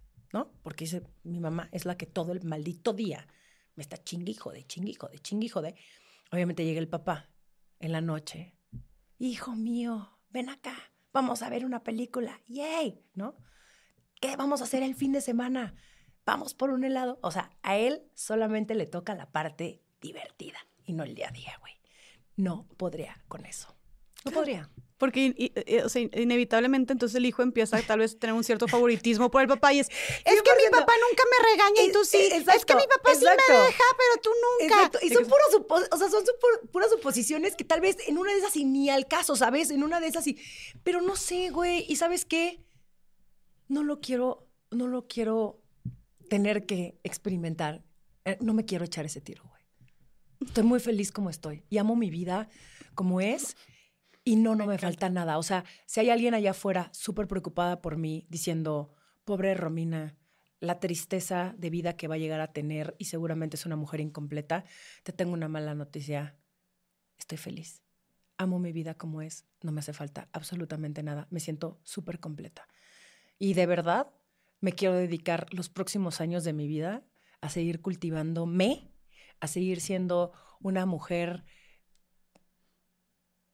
que le gusta que la vida la sorprenda, me gusta seguir aprendiendo, me gusta seguir conociendo gente, me gusta seguir viajando a lugares que, que, no tengo una puta idea que existen y, y, seguir como con esta curiosidad que tengo por, por vivir, por la vida, por, por la gente que... O sea, ¿sabes? Como eso a mí me enriquece. Y eso yo creo que es lo bonito de la vida también, que cada quien pueda identificar qué es lo que le hace bien. Y eso a mí es lo que me hace bien. Me encanta. Eso a mí lo que cura mi corazón y mi alma y todo lo demás. Me encanta que compartas porque yo apenas te iba a preguntar como, ok, ya tomando la decisión de no tener hijos, eh, justo cuáles sean tus, tu expectativa de vida o tus próximos 10 años, o sea, tus planes a futuro para los próximos 10 años de vida, por ejemplo? Mira, uno, no soy esa persona que se proyecta tantos años porque no puedo. O sea, mentalmente me cuesta muchísimo trabajo. O sea, creo que mi máximo es este año y ya me la mamé. O sea, como que yo pienso como empresa, así cada trimestre.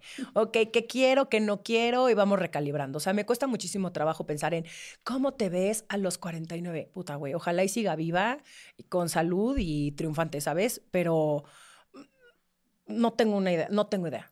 O sea, lo que sí tengo muy claro es que quiero seguir creciendo con mi pareja, quiero seguir dando mi 110% en mi trabajo y seguir creando y seguir, eh, no sé, inventándome cosas nuevas por y para mí, el poder seguir creciendo a nivel interno, ¿no? El seguir cultivándome y el seguir conociéndome mejor y poder decir, puta, así pensaba antes y ahora pienso así. No sé, como esta constante evolución, pero creo que es más bien de una evolución de, que viene desde la curiosidad y de, de querer sentirme mejor yo, entenderme mejor yo.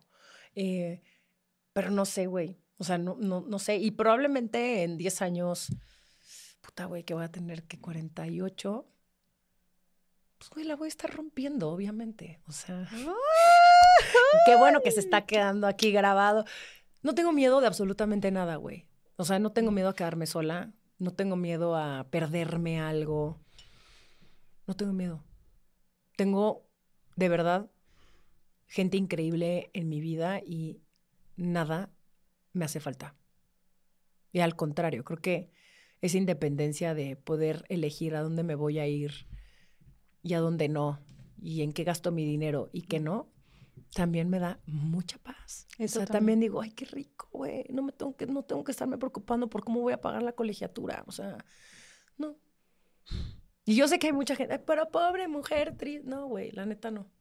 Entonces, es que si viene la como, no. no, la neta no. Me lo estoy pasando toda madre. Me la paso súper bien. Oye, y a ver, perdón que siga yéndome para atrás, pero es que, güey, se me hace o sea, yo quiero profundizar lo más que se puede y por eso retrocedo en la parte donde decides tomar esta decisión.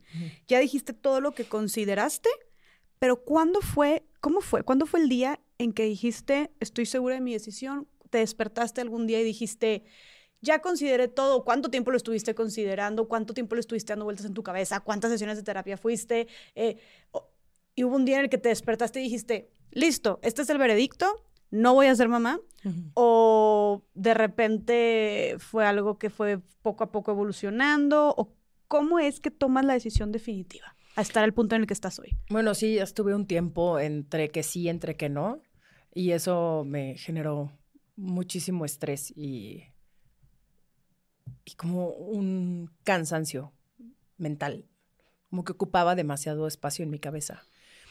Y, y, y llegó el mensaje divino, te lo juro. No, no, no sé cómo explicarlo, pero sí llegó esta respuesta que tanto estaba buscando de la razón por la que tú quieres tener hijos es porque amas demasiado a Juan.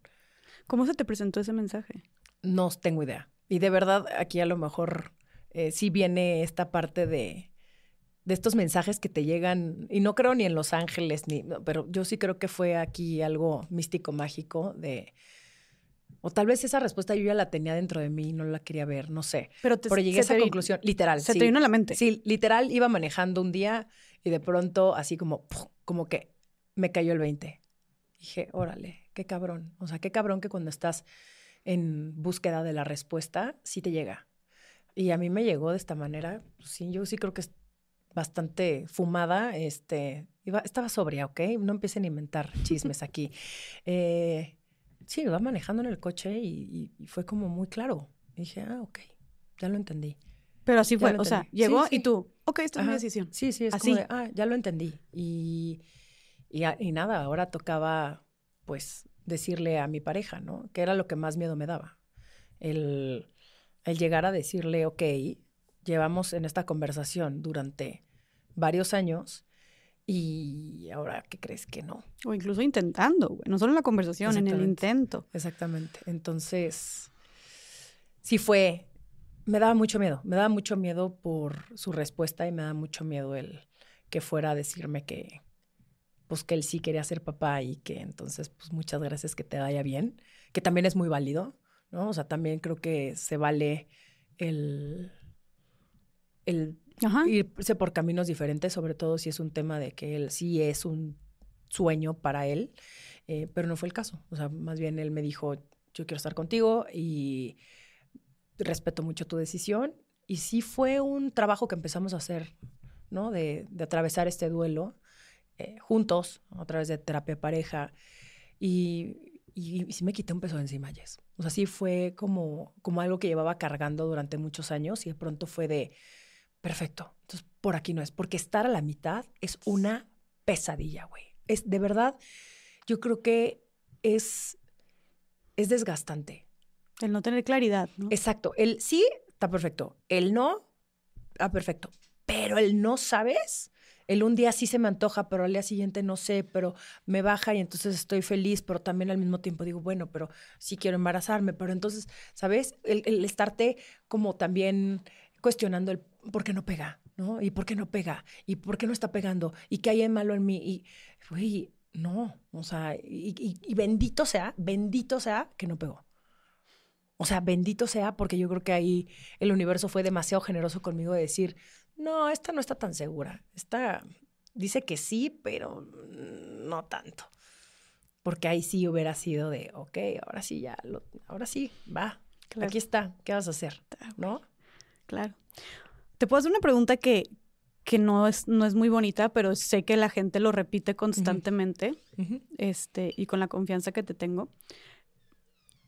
Porque estoy segura que mucha gente luego piensa y dicen, ay, pues si él quería en algún punto y luego decidió, como tú quisiste que no, él decidió también que no, digo, por su propia voluntad, pero que no te da miedo que luego te lo reclame o encare Juan, No, de que no tuvimos hijos por ti y sí, de que ya que pasó el tiempo, de que, y sí, yo sí quería o algo así. no. No, Juan no es así. Dudo muchísimo que en un futuro llegue y, y me diga, eh, por ti, ve el sacrificio que hice. Ujú. Cero, ¿eh? Al contrario, creo que él también lo tiene súper trabajado. Esa es la ventaja también de tener una pareja que va a terapia. Entonces, es como, yo voy a terapia, tú vas a terapia y juntos vamos a otra terapia, ¿no? Está chingón. Eh, eso. sí, no, al contrario, ¿eh? Y creo que estos últimos meses donde ya tomamos la decisión, no manches cómo ha cambiado también mi relación. De verdad, una- Para bien. para muy bien. Y esto, ay, güey, te voy a contar algo. Te voy a contar algo, güey, que no se lo he contado a nadie. Es, es duro. ¿Estás preparada? Ay, güey. Está duro, pero aquí sí. Ah, Ah, ok. Este. Estábamos en nuestro aniversario en mayo del año pasado decidimos irnos a la playa y estábamos así de, eh, estábamos celebrando en la playa, este, echándonos una chela en una palapita y en troncones delicioso. Y, y me dice, oye, tengo que, tengo que contarte que vi una película de un director chileno em, con el que tuve una este, entrevista y vi su película, ¿no? Antes de, platicar con él. Y se le llenan los ojos así, se, se le ponen los ojos muy eh, llorosos. Y me dice, y la película se trata de una pareja que está buscando a su hijo. Eh, y es tipo un plano secuencia de una hora y media donde ellos están buscando a su hijo, ¿no? O sea, desde que se bajan del coche y entonces la mamá empieza como, te estoy inventando el nombre, que Jorge, Jorge, ¿dónde estás? Entonces esta conversación entre los dos. Y ella dice, es que estoy segura que Jorge está, haciendo, está haciéndome esto a propósito, porque me quiere castigar.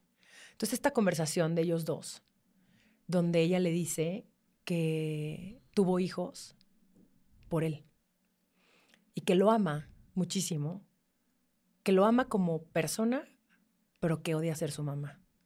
Y entonces es como este conflicto de la pareja, ¿no? Y entonces se pone a llorar Juan y me dice, me vi tan reflejado ahí, me vi tan reflejado de este reproche de, lo hice por ti, ¿sabes? Y, y nada, fue como un momento como muy bonito de, de, de que tomamos la decisión correcta. O sea, fue como una reafirmación para él de decir, tú eres mi prioridad, yo soy tu prioridad. Qué bueno que no tomamos la decisión de ser papás, ¿sabes?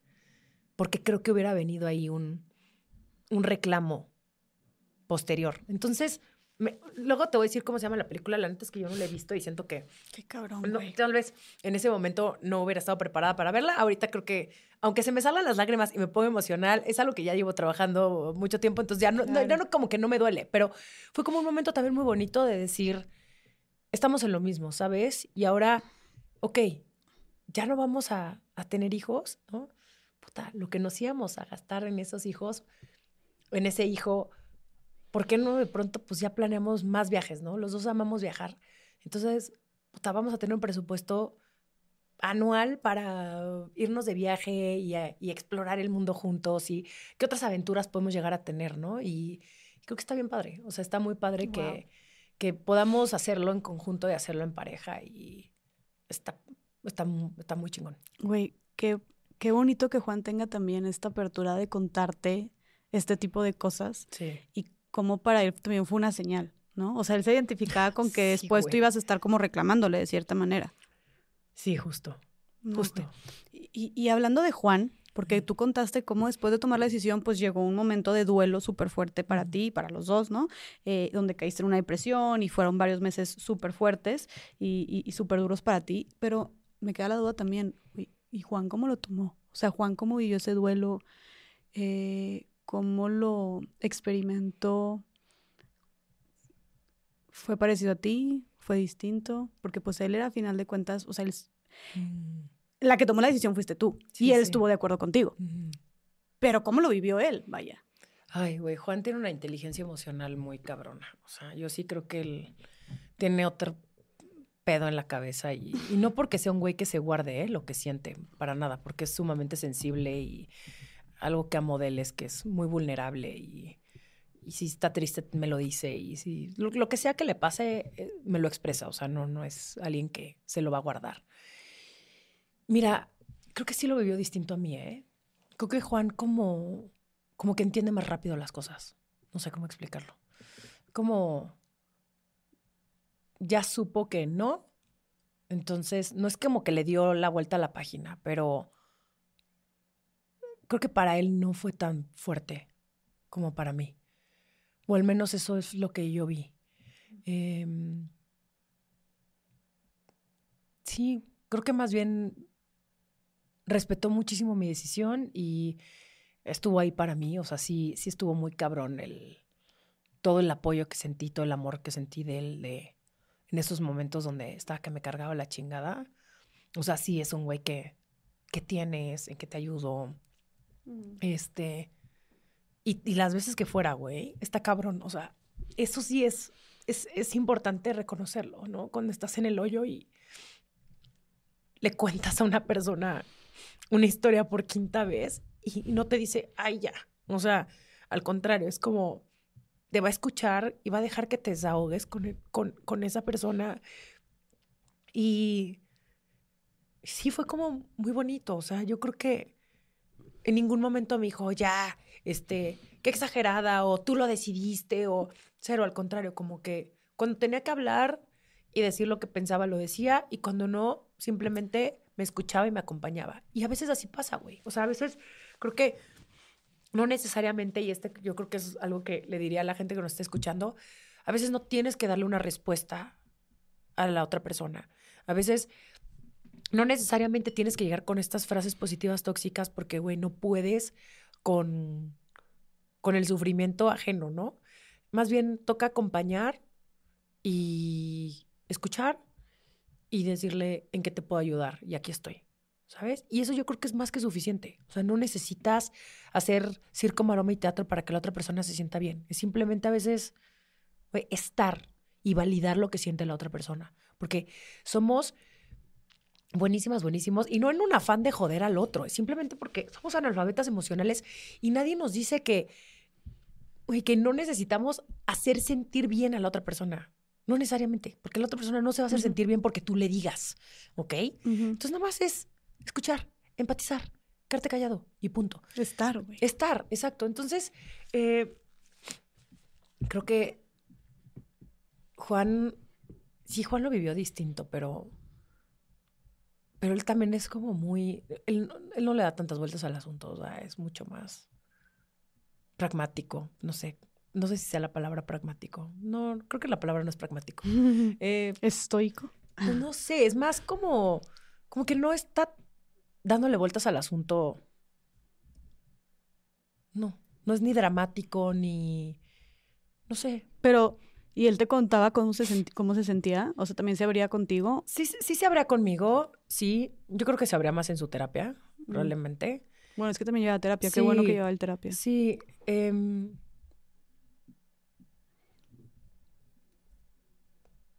Mm, sí, o sea, sí lo, lo hablamos mucho, lo, hablamos mucho durante terapia pareja, pero, pero yo creo que más bien él se desahogó más en su terapia, ¿eh? Ok. Sí. Válido. Sí, totalmente, güey, totalmente. Sí. es más que bueno, güey. Sí. O sea, lo que sea que le sirva a cada quien. Sí, sí, sí. 100%. Sí. Sí, tal vez, tú, tal vez tú eras con tu terapeuta, pero necesitabas también esta presencia de Juan o de tu mejor amigo así. Tal vez se le servía más estar con su terapeuta y listo. Sí, sí, total. Y, es, muy, y, es, muy, curioso también porque Juan tiene muchos amigos que tampoco tienen hijos. ¿Ah, sí? Ajá. Entonces también siento que está, está, es muy cagado, güey, porque también es como que entras en el club de los que no tienen hijos, ¿sabes? Y también está padre. Sí, me otros planes, este, más libertad. Oigan, ¿qué van a hacer tal fecha, tal? Perfecto, sí, ya sabes, vámonos. Este, ahí estamos.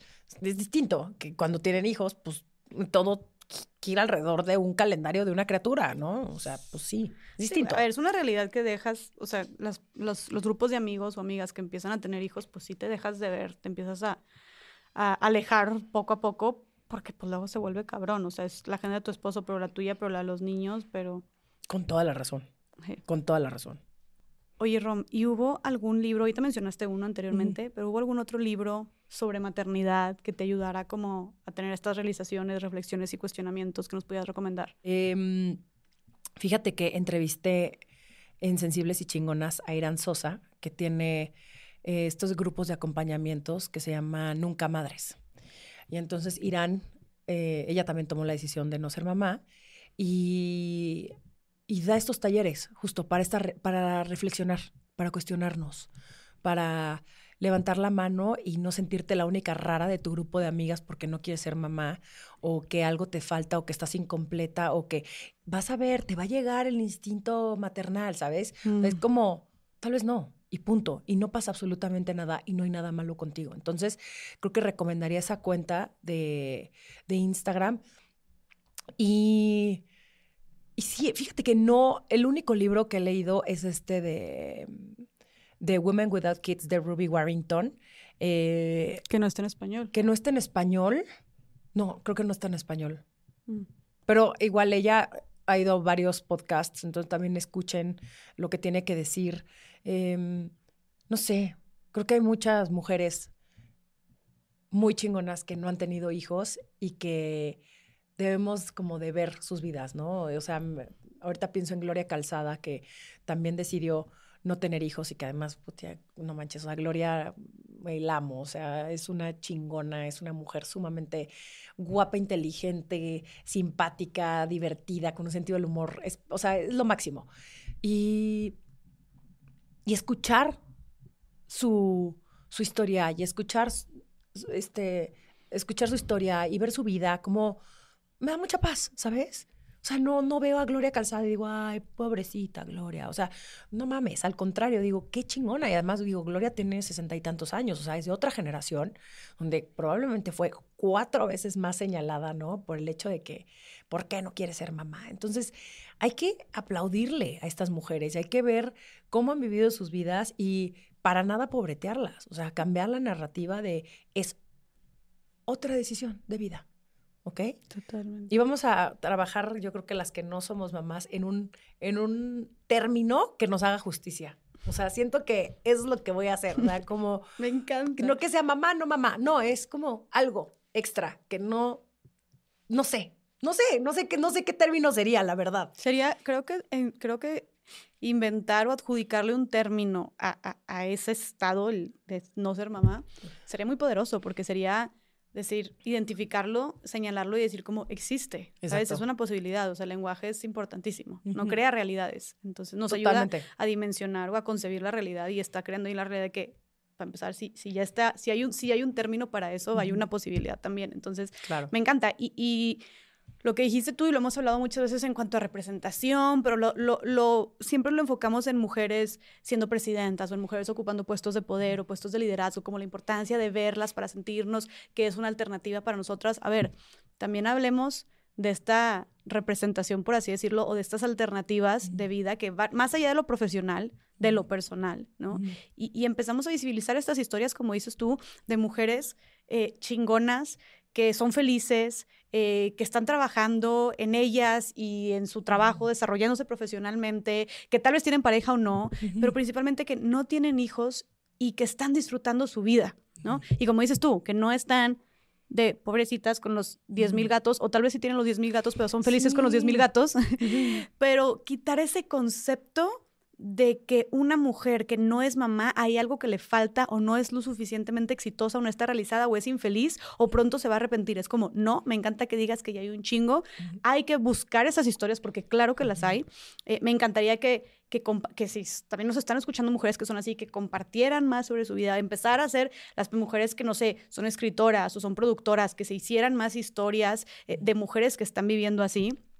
Y también por eso te quise invitar a Timmy Rom. o sea, porque eres lo máximo, porque sé que muchísimas mujeres eh, te admiran, eh, se inspiran muchísimo contigo, eres un modelo a seguir, eh, yo te admiro bastante y que eres luz aparte, o sea, tú llegas y radias y das risa, güey, y contagias felicidad. Y justo eres el claro ejemplo de que puedes ser una mujer que decida no tener hijos y puedes ser una mujer alegre, feliz, que inspira, chingona, exitosa y realizada. Entonces, eh, eh, creo que es parte de cambiar la narrativa, lo que estamos haciendo ahorita, y te agradezco muchísimo porque, porque es muy valiente. Como dijiste tú que el año pasado fue, fuiste muy valiente, sí lo sigue siendo, y ahorita el compartirlo y tocarte el corazón, este, aquí abierto al público es, es, muy poderoso. Yo estoy segura de que esto le está llegando y sirviendo a muchísimas mujeres y yo te lo dije en estas morras alguna vez que también en mí creaste esta inspiración de, wow, si Romina lo está haciendo y la admiro tanto, ¿no? Y la quiero tanto. Eh, entonces yo también puedo cuestionar mi maternidad, ¿no? Y, y, no desde un punto de, de, de, verla como algo malo, sino también verlo como algo realista, ¿no? Y tomar mejores decisiones. Entonces, antes de empezar a concluir, yo también nada más quisiera preguntarte algún último consejo de los muchos que nos has dado, pero para las mujeres que nos están escuchando, o hombres también, que están justo en este dilema, cuestionándose su maternidad, decidiendo qué hacer o no, ¿qué consejo les darías? Que no tengan miedo a encontrar las respuestas. Tal vez no va a ser lo que tú esperabas, pero está bien.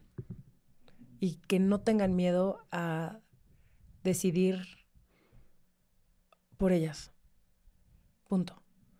O sea, por sí mismas. Sí, exactamente. A lo mejor tus papás van a poner el grito en el cielo y tu familia va a decir que, que estás mal, eh, o esa pareja que tú tienes vas a tener que terminar con ella porque no quieren lo mismo, pero que a la única persona a la que le debes absolutamente todo es a ti misma. Entonces los demás podrán decir misa, pero no es su vida. Y siempre podrán opinar lo que quieran, pero no es su vida. Entonces, no tengas miedo a decidir por ti. Y yo estoy convencida de que cuando eres valiente y te pones delante de la fila y tú eres tu prioridad, la vida viene a darte los mejores regalos. De verdad. Y te va a sorprender de unas maneras que nunca creíste. Y eso, eso yo quiero pensar. Como me hice más fuerte que años anteriores. Mucho más. Muchísimo más. O sea, crecí años luz y voy a seguir creciendo mucho más. ¿Por qué? Porque me estoy eligiendo a mí, porque no estoy haciendo algo desde, desde la carencia, que sería, voy a tener un hijo para que entonces mi pareja me quiera, para que entonces yo pueda... No. O sea, esa nunca va a ser la respuesta.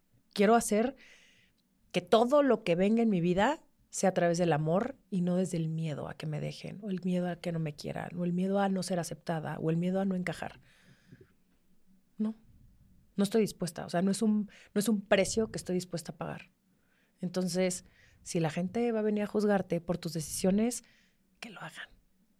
Pero tú, segura de ti misma, siempre, porque estás viendo por y para ti.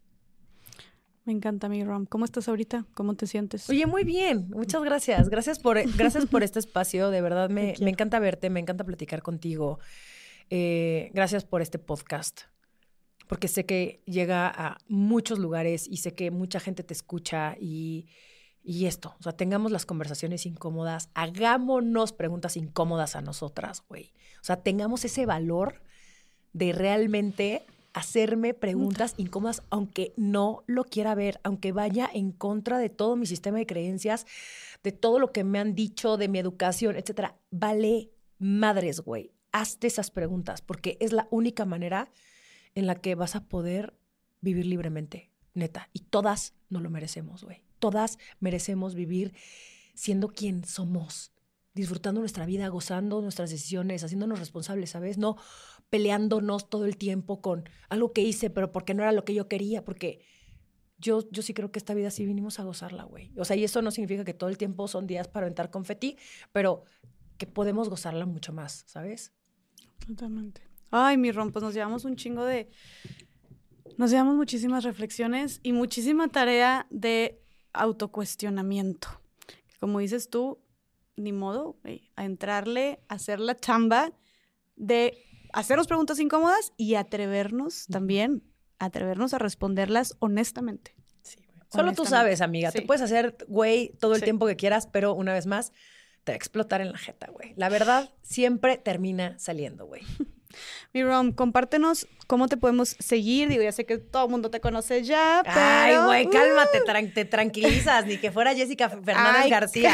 Jessica, Floricienta. Jessica Floricienta Fernández García. Te amo. ¿Y dónde este pueden conseguir tus libros también? Sí, muchas gracias. En arroba Romina Sacre, en todas las redes sociales. Eh, arroba Sensibles y Chingonas, que es mi podcast. Este, que, lo pueden escuchar. Jessica va a venir a platicar conmigo. O sea, deben de saber que Jessica fue mi primer episodio de Sensibles y Chingonas. Fue hace 300 años, güey. Todavía no éramos amigas. ¿Cómo que fue el primero, güey? no sabía. El primer episodio de Sensibles y Chingonas fuiste tú. Sí. No lo quiero ni ver, güey. Ya no, sé qué dije. Ya sé, ya sé, ya sé. Yo siento que tampoco quiero verlo, güey. Porque además, mi primer episodio siento que no fue, este, digamos que no brillé tanto, ¿verdad? Como podría brillar hoy. Eh, y también tengo un book club que se llama el Book Club de Romina, que me encantaría que vinieran a leer conmigo. Y mis libros los pueden conseguir Los Sensibles no nos quita los chingonas y El amor de los tiempos de like en cualquier librería física eh, o en Amazon o también está en audiolibro. Así que por favor. Y para ser parte de tu book club, ahí escriben al, al- Exactamente, en arroba el book club, eh, arroba el book club de Romina en Instagram, ahí está este, toda la información. Bueno, no, de hecho toda la información está en sensiblesychingonas.com, diagonal, el book club de Romina, ya sé, es muy largo, sorry. Este, pero ahí viene, entonces ahí pueden venir a leer conmigo todos los meses. Me encanta. Amiga, Sí. Gracias por mucho. esto. Gracias. Te adoro y wow. O sea, de verdad, otro maravilloso episodio. Ay, güey, ojalá y la, la gente les sirva. Hermanas, no hagan nunca nada de lo que ustedes no quieran hacer. Y no se sientan las raras y las diferentes. Bueno, pues espero que les haya servido esto. Uf, miren, ustedes, ¿quién les, quién les manda a preguntar y, y querer indagar? Ustedes me lo pidieron, yo aquí les, trae- les traje mi Romy y bueno, nos dejamos, nos quedamos con muchísima, muchísima chamba. Eh, les mando un abrazo súper apretado, platíquenos si les llegó, si les movió, si les hizo reflexionar, si ya están en este cuestionamiento o les abrió alguna ventanita y alguna puertita para empezar a hacerlo, toda esta conversación que tuvimos Romeo y yo. Y bueno, principalmente, además de cuestionarnos, también dejemos de meter nuestras narices y hacer nuestros comentarios en la, en la vida y específicamente en las decisiones de maternidad de otras mujeres. Acuérdense de suscribirse a nuestro canal de YouTube para que sean las primeras personas en enterarse de estas maravillosas conversaciones que solamente tenemos aquí en su podcast favorito, Más allá del rosa. Nos vemos en el siguiente episodio. Les mando un beso y un abrazo hasta donde sea que estén. Bye.